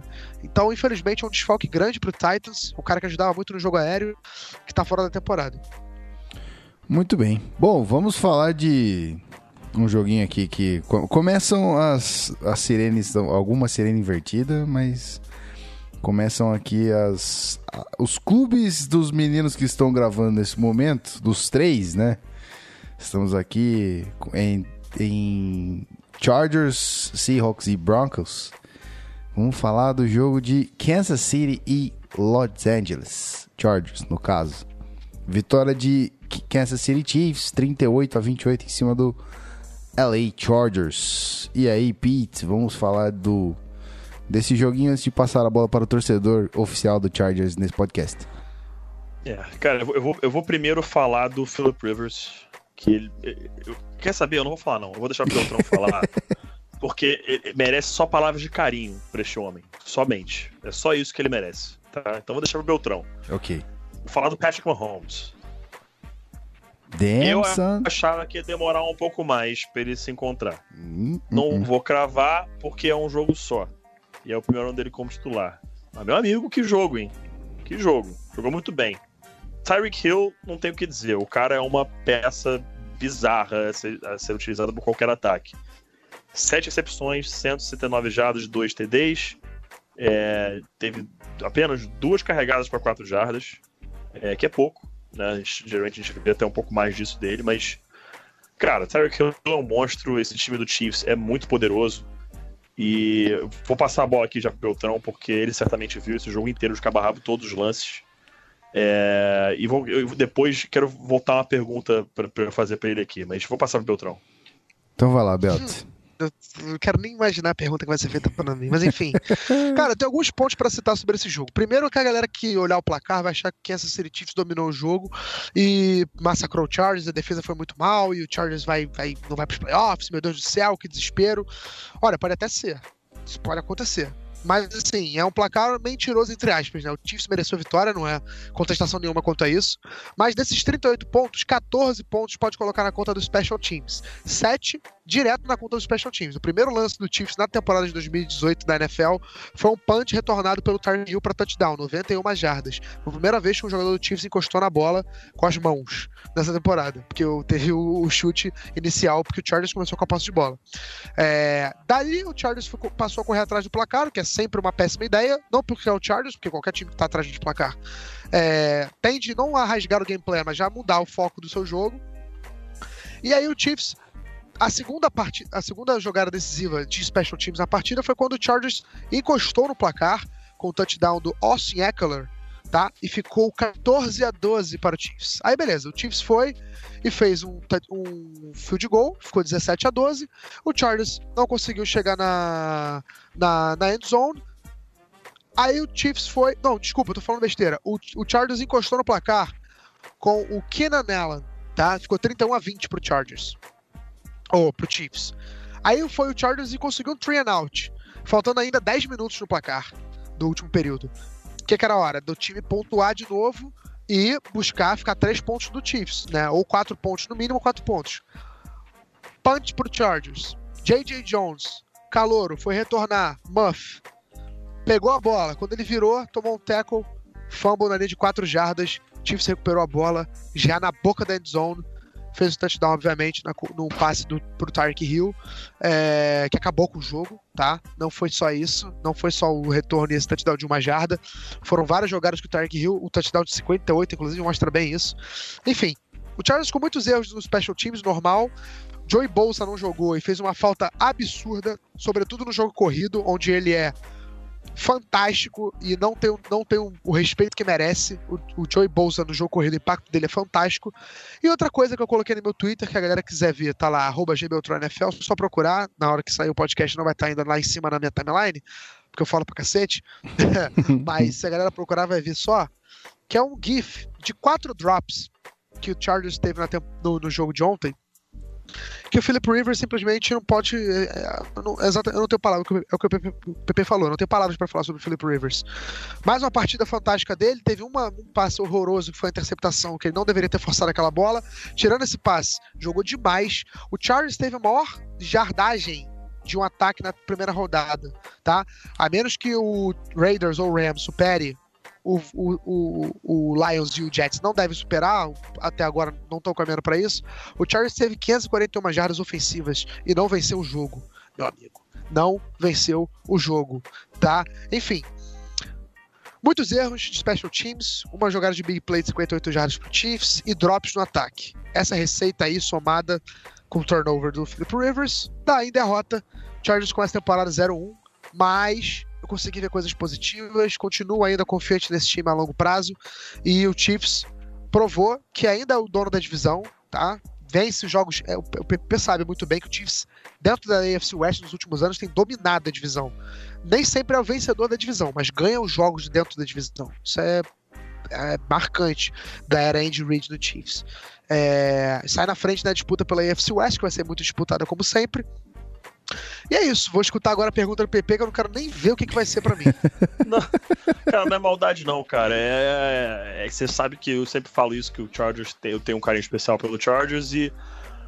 Cara, quando é que eles vão resolver esse problema de mando de campo, cara? Porque se você for ver fotos da arquibancada, Oh, o Chargers tá fora de casa. É, o Chargers é tá jogando eu- fora eu, de casa. eu reparei também isso, que tinha Isso é muita ridículo, camiseta cara. vermelha. Bem Da- lembrado. de onde É, que o animal do- dos panels achou que isso ia dar certo? Ninguém em LA gosta do Chargers, cara. Ninguém. Ninguém. Pelo contrário, odeiam o Chargers. Ninguém em LA eu, torce eu ou nessa. vai torcer pro Chargers. Foi a mudança mais imbecil que eu já vi na minha vida, cara. Pra que fazer. Não, é- é- mano, é- sa- a, a comparação que a gente já fez aqui é tipo, imagina você, tipo, o Flamengo virar e falar assim: ah, então, é, daqui pra frente o Flamengo joga em São Paulo e, e vai mudar o nome do clube. Você, torcedor, vai continuar torcendo pro Flamengo? Não, porque não é mais o Flamengo. O time de São Paulo vai torcer pro Flamengo? Não, porque é o Flamengo. Não importa se mudou o nome, ainda é o Flamengo. É isso que o Chargers fez. É isso que o Chargers fez. É, pra Ele quem é fã, Entendeu? Pra quem é fã, pra quem era fã, o time mudou de nome, não é mais o time. Pra quem não era fã, o time mudou de nome e ainda é o mesmo time. Sim. Então, Simplesmente não tem como você. Não, não é uma receita de sucesso. É, enfim, é verdade. O PP lembrou muito bem, cara. O Chargers joga fora de casa 100% das partidas. Isso é bizarro. Bizarro mesmo. É, então, assim, é mais um ponto pra você colocar aí na- nessa receita aí do, do fracasso do Chargers na, na abertura da temporada. E é isso, faz parte. Ah, outra parada que eu queria destacar rapidamente, a partida do Darren James, calouro, safety. Olha, teve uma sequência no jogo que ele teve um passe longo do Patrick Mahomes. Pouquinho, pouquinho fraco. Pouquinho fraco, tá? Mas chegaria no colo do. Não lembro quem era o recebedor, acho que era o de Anthony Thomas. Que o Darren James desviou de forma sensacional. E na jogada seguinte, ele foi lá e com o Patrick Mahomes. Cara, eu fui a loucura, sério. Meu Deus. Esse moleque vai jogar muito ainda. Jogou muito bem essa estreia, tá? Foi titular o safety do Chargers, escolha 17 na primeira rodada. Jogou demais. Mas nada disso adiantou, porque o Chargers perdeu o jogo. E a série ele tá tocando do mesmo jeito. Mas na verdade ela foi só uma introdução, porque agora, agora. Engatilha aí. Engatilha. Oh, aí, damn, amigo. son. Tô Caralho, lascado agora. Ai, ai, vai, Pedro, vai. Eu vou deixar você. Eu vou deixar Prepara você, vai. vai. Tá ligado? Moleque, na moral, eu só vou dizer o seguinte. Diga. Ó, com todo respeito, tá? Não, velho, já, já, já vi que não vai ter entendeu? respeito. Por quem torce pro Rams. Você falar de assim, de Khalil Mack, Aaron Donald. Cara, eu, eu, respeito muito esses caras, cara. Eles são baita jogadores. Mas Manda esse maluco pra puta que pariu, parceiro. Porque o Defensive Player of the Year é o Von Miller, meu irmão. Defensive Player of the Year. Três sacks, dois force fumbles, um em cima do Russell Wilson, o outro ele, ele roubou a merenda da mão do moleque, cara. O maluco tava correndo com a bola, ele chegou lá e falou: Me dá esta porra, que essa bola é minha, não é sua, é minha.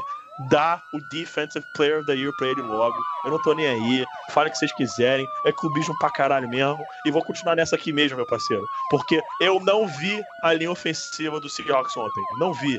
Não vi. Inexistente. Ela não, Não, pausa, pausa. Parei até a sirene. Quando é que existiu linha ofensiva do Seattle Seahawks? Não, quando disseram que tava melhorzinha, que ia resolver, que talvez. me- Irmão, alguém viu a vergonha que o Jermaine Ferry passou ontem? Mas ele sempre vi. passa vergonha, cara. Eu Não vi. existe. Aquela É, linha tô- não Eu tô sendo existe. clubista, cara. Eu tô sendo clubista, mano. Eu tô 100% modo clubista nesse momento. Zero análise. Mas, zoeira, parei, parei, parei. parei. Que beleza, hein? Agora, agora eu vou falar sério aqui. Agora Ok, peraí então. Antes de você falar sério. É, Ok. Seattle Seahawks 24, Denver Broncos 27. O jogo nem foi tão assim, tá? A gente podia ter ganhado, mas Foi, ok, foi. vai lá. Podiam, podiam, podiam, podiam. Especialmente por causa de um menino chamado Case Keenum. Um dado momento ontem no jogo, eu tava pronto pra. Se se tivesse, já, se estivesse na presença do Rafão, eu tava pronto pra em- pegar uma, uma folha de papel, escrever Case Keenum na folha, embolar numa bola e falar pra ele aqui, ó, toma esse teu case close de volta aí que eu não quero. entendeu? Que, cara, duas, dois turnovers que o Broncos forçou, o Case Keenum em três jogadas ou menos foi e devolveu a bola. Todo mundo na NFL sabe que você não, você não lança uma bola na sim numa cover 3 quando o Roll Thomas é o safety. Todo mundo sabe disso, exceto o Case Keenum. Então, assim, jogou bem, tá? No geral, 25 39, mais 300 jardas, 3 TDs, mas três interceptações que, cara, não precisava. Não precisava. Não tinha nem por que lançar a bola. Tipo, mal posicionada a bola, péssima leitura. Eu sei. Ah, esse é o Case Keenum, ele joga assim, beleza. Mas foi horrível. Horrível. E Seahawks, pra variar, Russell Wilson fazendo um milagre atrás do outro. É, a secundária do Broncos me preocupando um pouquinho, especialmente contra o Tyrant, sempre foi problema tentar parar um Tyrant, mas preocupou um pouquinho nesse jogo. É, dito isso, excelente jogo do Broncos e de novo, o Seahawks fez uma boa partida, três pontos só de diferença. É, não é pra se desesperar, especialmente porque jogar em Mile High é complicado. Todo mundo sabe que é bastante complicado. O mando de campo do Broncos é um dos mais efetivos da liga. Então, é bom jogo por ambas as partidas. Eu fiquei tenso o jogo inteiro. Mas vitória do meu Broncão, isso que importa, é um zero. Vamos que vamos. Muito bem, rapaz. Então vamos lá, vamos, vamos para uma análise um pouquinho menos clubista. Menino Beltrão, preciso de você agora. Ah, mas não tem muito o que falar, não, cara. O PP tem que estar na hype mesmo. Porra, o Von Miller acabou com o jogo, porra. Você vê, tipo assim, você viu o que o Khalil Mack fez no primeiro tempo do Sunday Night ontem. Você viu o que o Aaron Rodgers fez no segundo tempo. desse mesmo jogo, você viu o que o Von Miller fez? Cara, assim, é, é dominar o jogo, é, é estar em todos os lugares do campo, é impactar diretamente o placar, a partida, tudo. Quando o Von Miller tá em campo, amigo, a defesa, o ataque adversário não tem como, não tem como. A preocupação tem que ser toda em cima dele e a gente sabe que o Broncos não se resume só a Von Miller. Embora a defesa já não seja mais aquela defesa de 2015, ela tem nomes muito bons. Inclusive o Chris Harris Jr. fez o sack no, no Russell Wilson que praticamente selou a vitória do, do Broncos, né? Enfim, era uma vitória que eu já esperava que o Broncos ia conseguir. Achei que até ser um pouquinho mais fácil, mas ela veio. E é isso que importa, né, PP, no final. Meu amigo, 1-0. 1-0. Estamos invictos, só isso que tem a dizer. Estamos invictos. That's all that matters. Mas é clubista demais esse menino. Meu Deus do céu. Tava, tava com muita saudade Eu te disso, amo, muito, tá? muito. Mesmo assim eu te amo Também, demais. também.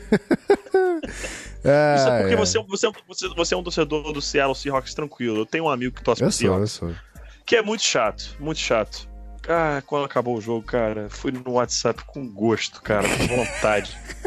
Mandei aquele chupa, meu amigo. Toma, fala, pode ficar falando aí, pode ficar falando aí que, entendeu? Você fica falando e meu time resolve no campo, só isso, entendeu? Porque os torcedores que são tranquilos, eu sempre sou tranquilo, eu sou de boa. Agora, pros que são chatos, aí eu vou falar mesmo. Aí eu falo. Então vou fazer um comentário de torcedor tranquilo, que o que me surpreendeu foi Earl Thomas voltando do holdout assim, sem falar nada pra Monstro, ninguém, de repente pegou o avião e falou, vou jogar. É um monstro. Eu né, confesso que eu não entendi nada, mas pelo menos o bicho tava lá e pegou uma interceptação ali do nosso menino é, Case Keenan. Eu- Eu não sei, al- alguém leu alguma coisa necessariamente da volta do Earl Thomas ou não? Não, o, o, o Seahawks entrou em acordo com ele, né? Falou assim: beleza, a gente não vai te punir financeiramente, mas você volta no final da temporada ou a gente senta de novo pra negociar uma renovação ou você vai embora pro Cowboys. Ou melhor, ou você vai embora pra Free Agency. Porque ele tá louco pra É. jogar no Cowboys, por isso que eu falei o Cowboys logo, tá? Não, mas ele tá mesmo. é... Só que assim, é aquela parada, né, cara? O Earl Thomas é um Hall of Famer, tá Pô, bom? lógico. o nível de jogo dele é de Hall da Fama. Então o cara tá em campo, amigo, ele vai fazer jogada, ele vai, ele he's going to make plays. Exatamente. E destaquezinho rápido pra Bradley McDougall, que jogou muito também. Então, tamo bem ali de, Bem, de safety. Vamos, vamos. Além do, do, do, Keenan ter colocado as bolas no colo dele, né? vou respirar, vou Tá, respirar, vou respirar ok. aqui, vou respirar. Não, vou faz- respirar, faz- porque- Faz muito sentido. Uh, Mas se não for Case Keenum, vai ser quem, meu querido? swag Kelly, baby, come on. Ai, ai, tá bom, vai. Vamos falar de outro. Que, que bom que não é Paxton Lynch, só isso. Vamos falar de outro Hall of Famer aqui. Outro Hall of Fame que essa é certeza absoluta.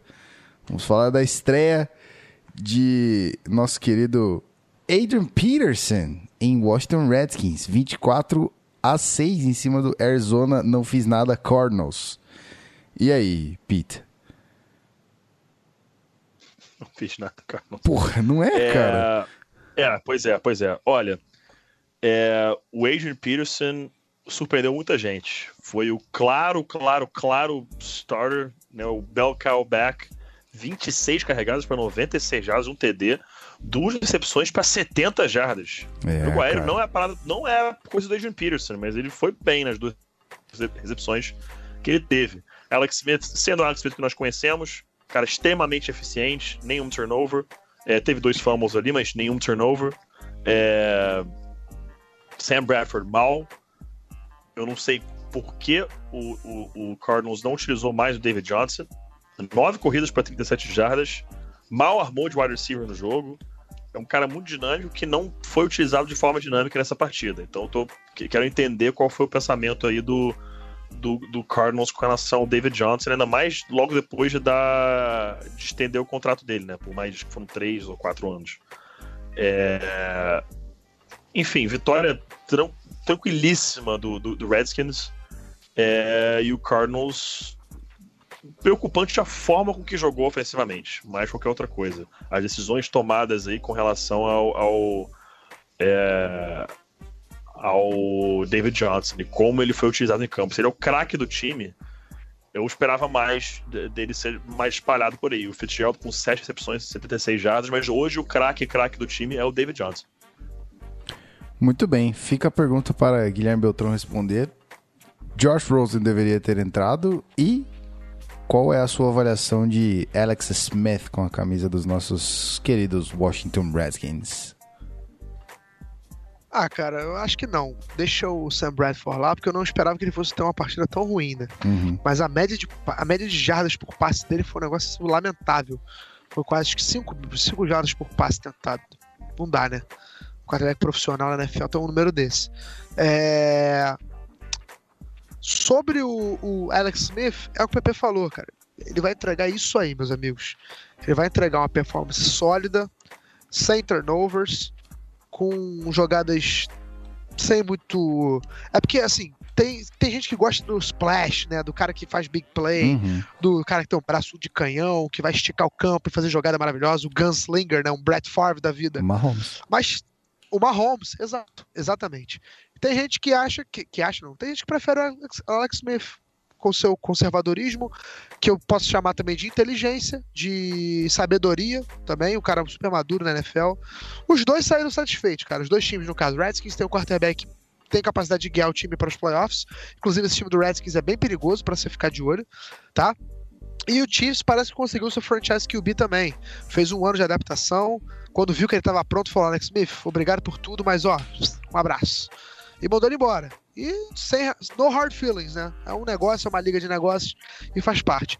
Adrian Peterson me surpreendeu também, esperava o Chris Thompson como o grande o titular essa semana. Eu não esperava o Adrian Peterson com titular, ainda mais com 26 carregadas. E ele mostrou, né, amigo? All day, baby. All, All day. day. Isso aí. All day. um touchdownzinho, uma corrida de 17 jardas mais longa foi do jogo. Não foi uma partida, oh meu Deus, o Adrian Peterson voltou, mas assim, eu acho que de um jogo ou outro ele vai entregar isso aí. Eu não sei se a longo prazo ele é a, a decisão certa do Redskins, mas tá funcionando. Vamos ver até onde vai. Vamos- Agora, esse time do Redskins é pra ficar de olho. Vamos dizer que pra tapar o buraco do gás, tá mais do que bom, né? É, sim, exatamente. Só não é a mesma característica, né? Mas enfim. Tá fazendo, tá fazendo sentido no momento, cara. Na hora que ele foi contratado, até questionei a contratação, mas agora tá fazendo sentido. Não, questionamos, lembra que o Paulo fez a pergunta e tal, a gente Exato, respondeu, exatamente. questionamos, foi, foi unânime você e o Rafão questionando a, a validade ainda, vou dizer, do menino Adrian Peterson, mas tá aí, os números falam por si só, belo jogo do nosso querido veteranão. Então vamos falar do penúltimo jogo aqui, avaliação, o jogo eu vou dizer aquém para as duas partidas, eu achei bem estranho o jogo, pouco que eu vi, Carolina Panthers vitória sobre o Dallas Cowboys 16 a 8. Números baixos aqui. E aí, Pete?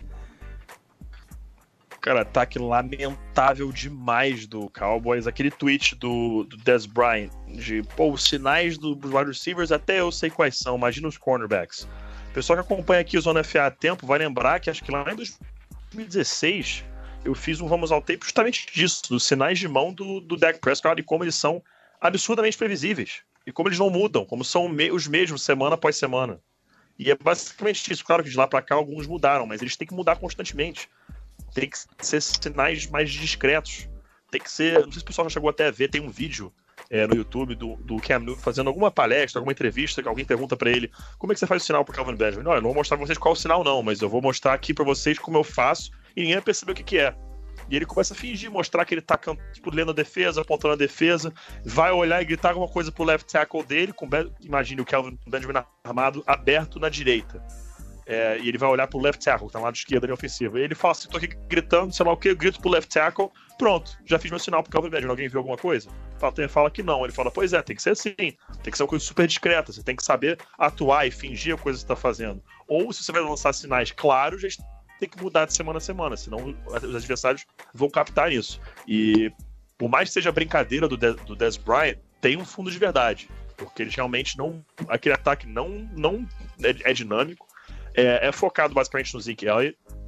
Linha ofensiva baleada, então ele não vai funcionar, não vai andar. É, tanto que o Zeke não teve um bom jogo, 15 corridas para 69 jardas. É, o ataque do Panthers também não foi lá essas coisas, mas é, já era de se esperar com o North Turner comandando esse sistema, não combina com, com, com as qualidades do Cam Newton.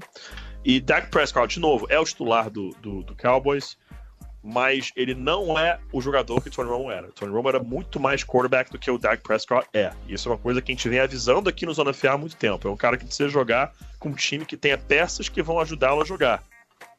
Que tenha bons wide receivers, que tenha um bom jogo terrestre, que tenha uma boa linha ofensiva. E é uma coisa que a gente não viu acontecer nesse jogo. O Cowboys não jogou bem, o play calling não foi bom.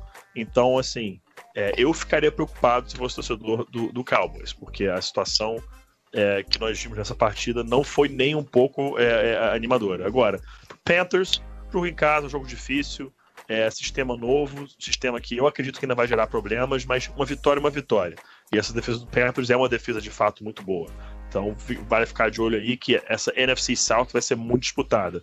Mas com relação à NFC East e o Cowboys, vai, vai ser uma temporada possivelmente longa. Muito bem. E aí, Belt? Acho que é bem por aí mesmo. O grande destaque da partida foi justamente a falta de brilho do ataque do Cowboys. Meu Deus do céu, cara. E assim, os wide receivers do Cowboys também, que fase a deles, hein?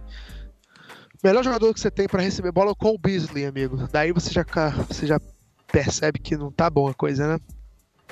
Enfim. é, Mas é isso. Panthers ganhou um jogo, não foi bonito. Não foi a mais brilhante das performances, mas uma vitória, é uma vitória. Sempre vou querer uma vitória. É, O Panthers, inclusive, é um time que eu coloco como um Dark Horse, né? Agora não tão Dark Horse assim, um, um Grey Horse. é, para levar essa divisão NFC South. Ainda mais depois de ver a performance péssima do Falcons e péssima do Saints.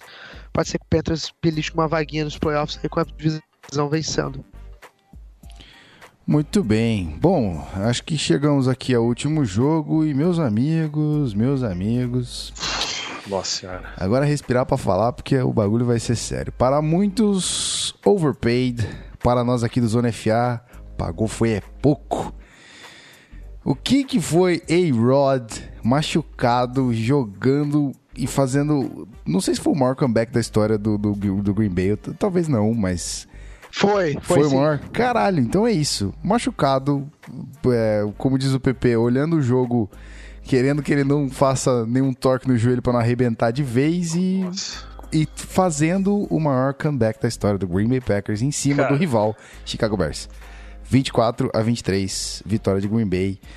Diz, fala aí, Pete, meu Deus. Olha, antes de mais nada, meus pêsames ao nosso querido amigo Marcelo Ferrantini, É. porque O Belt Cara, cantou duro, essa no Twitter. Duro, duro, duro, cara. Muito duro você ver seu time perder dessa forma. Muito duro.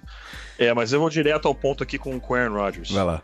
É, o pessoal que, que me segue lá no, no Twitter e tal, viu que é, quando o Aaron Rodgers voltou, a primeira coisa que eu falei foi, cara, pelo amor de Deus, tira esse cara de campo. Porque a mecânica dele tá toda descompensada. Ele não tá apoiando na perna esquerda, porque QB destro, você faz, abre o quadril, né? Tipo, e, e apoia mesmo na perna esquerda pra fazer o passe. E esse torque que você gera com o seu tronco, com o quadril, né? Com, é para fazer o movimento, você vai gerar muita pressão em cima desse joelho esquerdo, que é justamente o joelho de apoio. É, para ele estar voltando para campo, a gente já sabia automaticamente que não tinha ruptura do, do ACL, porque seria impossível ele jogar com ruptura no ACL. E que a expectativa mesmo é que tenha sido um MCL sprain, para ele ter voltado para campo. MCL sprain é, leia-se uma ruptura parcial do MCL, do medial colateral. É, se for isso mesmo, pode ser que ele perca tempo de jogo, não vai perder a temporada inteira, mas pode ser que ele perca tempo de jogo. Mas voltando ao que ele fez é, na partida, cara, eu nunca, eu, nunca duvidei, e ainda mais agora, nu- nunca mais vou duvidar da capacidade do Aaron Rodgers. E lembrar sempre que se o cara voltou para campo, ele voltou porque quis e voltou porque dava para jogar e voltou porque queria jogar. Mas eu, eu não, eu não tiro o fato de que eu estava muito preocupado com a saúde dele a longo prazo, porque se vocês for analisar o que ele fazia é, a- logo quando fosse lançar a bola, ele não estava entrando totalmente para apoiar nessa perna esquerda. Teve vários passes que ele deu logo no, no início do terceiro quarto que ele soltava, lançava a bola e quase que se jogava no chão para evitar apoiar na perna esquerda. É, o, próximo, o próprio passe do touchdown da vitória, ele, ele solta o passe no ar, ele dá um pulinho para não apoiar na perna esquerda, em movimento para a esquerda, que geraria uma pressão muito maior em cima dela. O touchdown de absurdo que ele deu, acho que foi de 50 jardas quase, É, aquilo ali foi, foi, foi, foi puramente, foi nada mais, nada menos do que isso aqui vai doer pra cacete, mas eu vou ter que fazer esse passe. Foi isso que ele pensou. Isso aqui vai doer pra cacete, mas eu não tenho escolha. Então ele apoiou naquela perna pra lançar a bola. Pode ter certeza que doeu pra cacete pra lançar. Mas, meu irmão, o cara é, é muito sinistro. O cara é underpaid, sim. É um monstro. E, cara, é hoje o number one quarterback da NFL. É, é pau a pau pra mim entre ele e o Tom Brady, mas eu, o Aaron Rodgers é, é mais completo. Então eu tenho ele hoje como o melhor quarterback da atualidade. É um top 10 quarterback na história da NFL, sem uma sombra de dúvida. E, cara, ele é um monstro. Ele é um monstro. Não, tem, não dá pra duvidar do cara. Quando bateu ali 2,39 faltando e 6 pontos atrás do placar, todo, todo mundo, todo mundo, a torcida inteira do Packers, a torcida inteira do Bears, torcida, qualquer fã de futebol americano olhou e falou assim: esse cara vai virar o jogo. Vai virar o jogo porque, além de qualidade, o cara tem estrela. E num passe simples, fácil, molezinha pro Randall Cobb, o cara virou, foram, foi acelerar, não tinha ninguém na frente dele. Então, isso se chama ter qualidade naquele passe de 50 jardas e também ter estrela para conseguir botar essa bola pro seu wide receiver e o cara ter o campo todo pela frente a percorrer. Isso é o tipo de coisa que só. que são poucos que nascem com, com esse talento com essa, e com essa, com essa estrela. São poucos, são poucos e Aaron Rodgers é um deles. Agora, rapidamente, Mitch Trubisky, só lembrando que o que a gente sabia dele do college segue sendo um fato. Tem problemas quando, tem muita, quando, quando o jogo aperta, tem problemas quando ele vê a pressão chegando, ele, a qualidade de jogo dele cai, a mira no passe cai, e a gente continua vindo dessa partida. Mas o ataque do Bears foi bastante interessante, certamente o Beltrão vai, vai querer falar disso também. Muito bem, então, Belt, fica pra você o, o fator é, Aaron Rodgers também, se quiser comentar, obviamente, não vou te tirar esse esta possibilidade e fala do Bears pra gente também, né? Cara, então, é, é muito estranho ver o Bears assim, cara. Assim que eu digo, é criativo ofensivamente, né? Tentando coisas novas. Alinhou hoje, ontem o Bears alinhou um, um jogador de linha ofensiva pra ser recebedor, cara. Tipo assim, o- Fantástico o PP jogada. E- Exato, o PP até falou de uma, uma outra jogada também, super bem desenhada, super bem feita. O ataque do Bears ontem foi muito interessante, cara. A gente, o Mitchell Trubisky correu com a bola, jogadas desenhadas pra ele correr. Enfim, é uma nova era em Chicago. A gente tá acostumado a Chicago o quê? Aquele jogo pragmático, smash mouth football, nunca foi foco no quarterback, sempre foi foco no jogo corrido, uma defesa forte. Esse é o Bears que a gente conhece. Só que esse Bears esse Bears agora em 2018 não vai ser assim. Vai ser um Bears criativo, um Bears é, pode se chamar. Eu ia, eu ia falar ousado, mas eu não sei se ousado é a palavra certa, porque o segundo tempo do jogo de ontem não foi bem assim, né? O time não foi ousado. É, Mas de qualquer forma é uma nova era em Chicago. E assim, a o, o resultado de ontem não é pra você colocar toda a culpa no time de Chicago e ficar achando que pô, o time implodiu e tá tudo errado e tem que mudar tudo. O Matt Nagy é um idiota, o Trubisky é um fracasso. Longe disso. Ontem a gente, é pra gente olhar e admirar o Aaron Rodgers. O que ele fez ontem é digno de. de quando, quando a carreira dele chegar ao fim, tá? Quando a carreira dele chegar no fim, a gente vai perguntar qual foi o maior jogo da carreira do Aaron Rodgers. Esse vai ter que estar na discussão. Porque o que ele fez já seria uma performance foda, fora de série e uma, a maior virada da história do Packers no, no quarto período. Entrou perdendo por 17 pontos e virou o jogo. Agora, ele fazer isso em uma perna, meu amigo, coloca o patamar do negócio bem maior. Assim, dá pra comparar, que o PP não me mate, mas dá pra comparar com a performance do Brett Favre quando o pai dele morreu. Daqueles jogos lendários do É, Packers. jogo daqueles lendário, jogos jogo lendário. daqueles jogos que vão ficar pra história da NFL. Do- eu, eu falei ontem no calor do momento, eu acho que eu, eu vou manter minha opinião, ainda acho que vale. Que é o flu game do Aaron Rodgers. O flu game, pra quem não sabe, foi um jogo de playoff do Chicago Bulls, que o Michael Jordan jogou com 39 graus de febre, fez 40 e tantos pontos, e o Bulls ganhou o jogo, ele jogou pra caralho. O flu game do Aaron Rodgers não foi da mesma importância do que o jogo do Michael Jordan, mas a- o, o contexto é praticamente o mesmo. E aí Fair você ainda fair coloca. Eu ainda coloco alguns fatores. Foi a estreia da temporada do Packers, de número 100 da franquia, tá? 100 anos de Green Bay Packers. É, tem E- verdade. Além disso, foi contra o maior rival no Lambeau Field. Maior virada do time na história do, do, do, do- do Packers no quarto período, indo perdendo por 17 pontos no quarto período.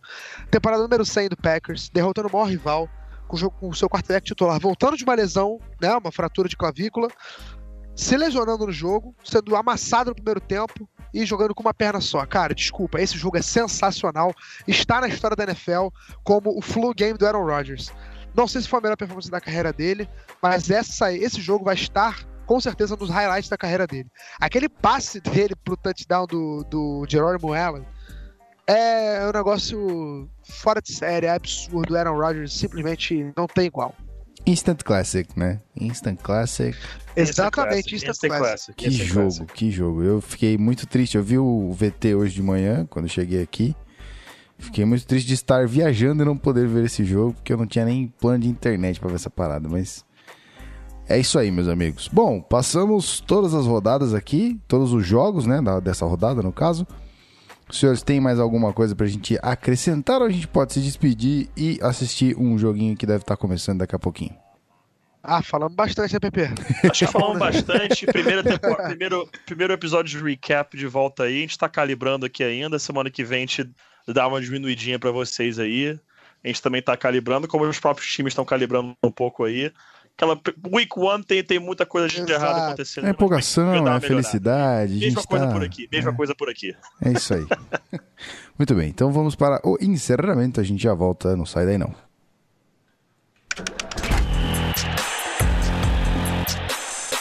Podcast Zona FA.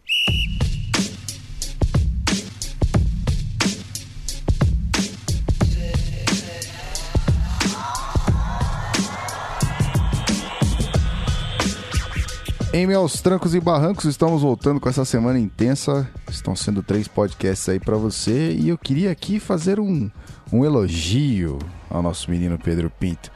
Maravilhoso aquele quadro que você fez ali no Instagram do Zona FA, hein? Se você perdeu, ouvinte, segue a gente lá, arroba canal Zona FA no Instagram, né, Pete? Opa, isso aí, só seguir lá. Toda quarta-feira estaremos por lá, das 18 às 22 horas, respondendo as perguntas da galera, falando da semana que passou, da semana que está por vir, curiosidades aí do esporte. E teremos também, claro, alguns convidados assumindo essa conta mais pra frente. Vão tomar conta aí justamente nesse horário de quarta-feira, mas lembrando, é sempre das 18 às 22 horas. A gente começa a responder as perguntas às, às 18 horas e quando bater 22, é, a gente vai tirar ali a opção de mandar a pergunta, porque aí também é final do dia e somos todos seres humanos, né, meu amigo? Aí tá, tá na hora de geral parar um pouquinho. Mas isso vai ser semanal, toda semana, das 18 às 22 horas, no Instagram do, do Zona FA, arroba canal Zona FA. Sigam lá. Muito bueno. Então é isso aí. Eu vou voltar a bola pra você. Se você quiser se despedir, fique à vontade. Bom, vou fazer aquela despedidinha um pouco mais séria dessa vez, né? Porque tem que faz parte. Go, boy.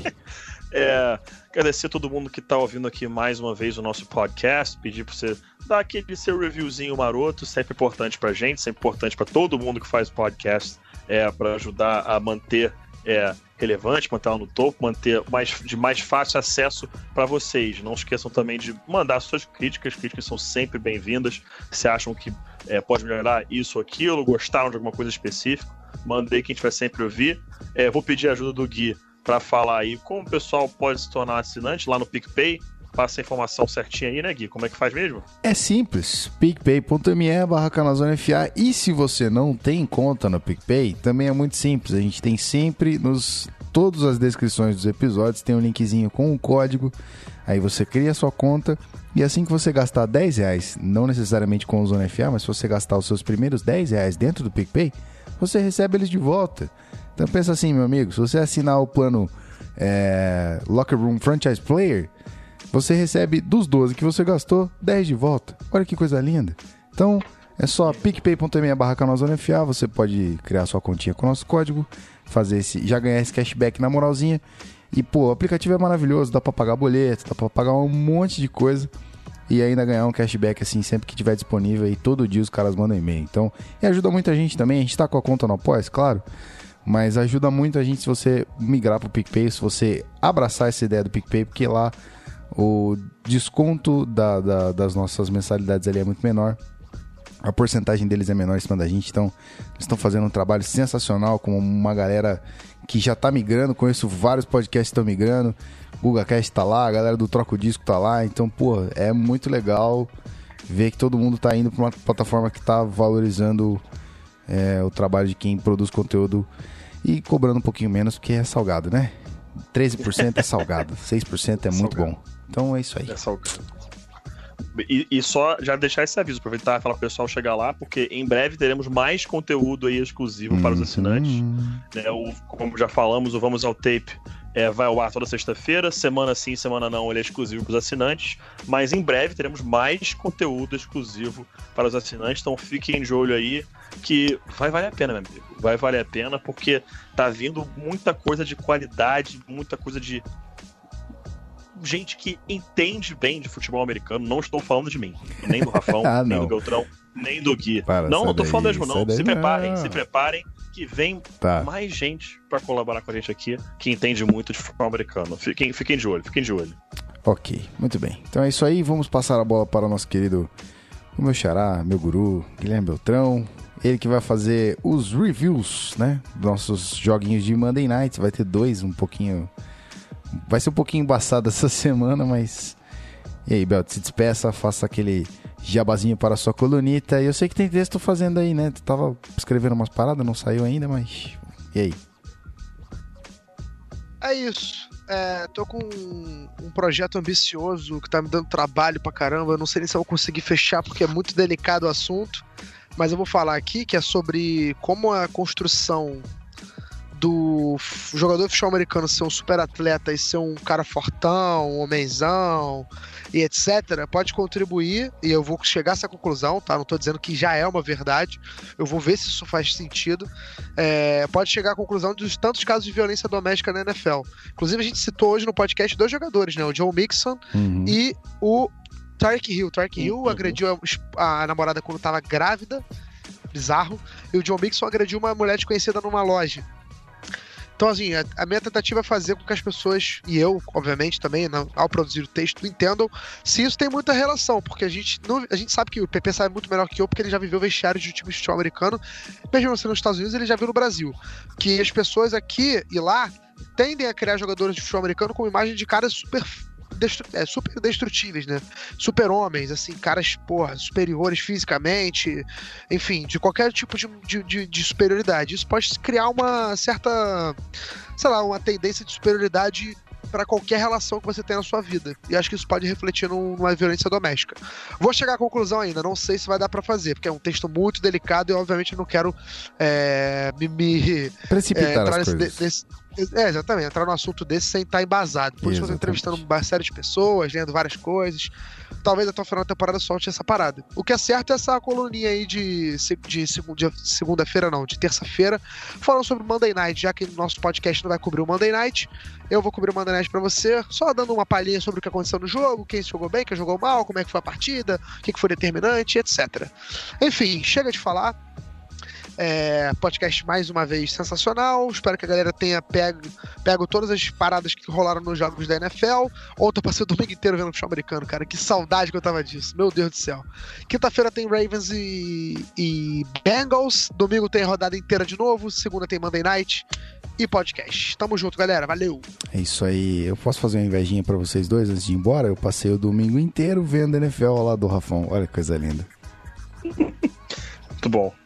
Muito bom. Quem não gosta? Quem não gosta? Seria meu sonho? É isso aí. Fica um beijo pra esse lindo que tá debilitado a sua voz. A gente vai se despedindo por aqui. Pedimos desculpa por esse, esse episódio ser um pouquinho mais longo, mas como disse o Pete, nós estamos nos adaptando aqui, né? Entrando em campo, esquentando os motores, tá todo mundo feliz, empolgado, tá começando, muito clubismo. Mas é isso aí. A gente volta semana que vem, não sai daí não, e aí a live vai voltar como a gente prometeu, o game plan vai funcionar, tá? Então, só pra vocês saberem, toda segunda-feira, live pré-Monday Night. A gente vai fazer um previewzinho desse jogo de Monday Night e trocar uma ideia também, responder umas perguntas, por que não? E aí, logo na sequência, a gente encerra a live, grava o podcast que não é, é, abrange o, Monday Night, que vai pra coluna do Beltrão. Então é isso aí. A gente se vê semana que vem. Já falamos demais. Obrigado, ouvinte. É isso aí. Um beijo. Até. Tchau!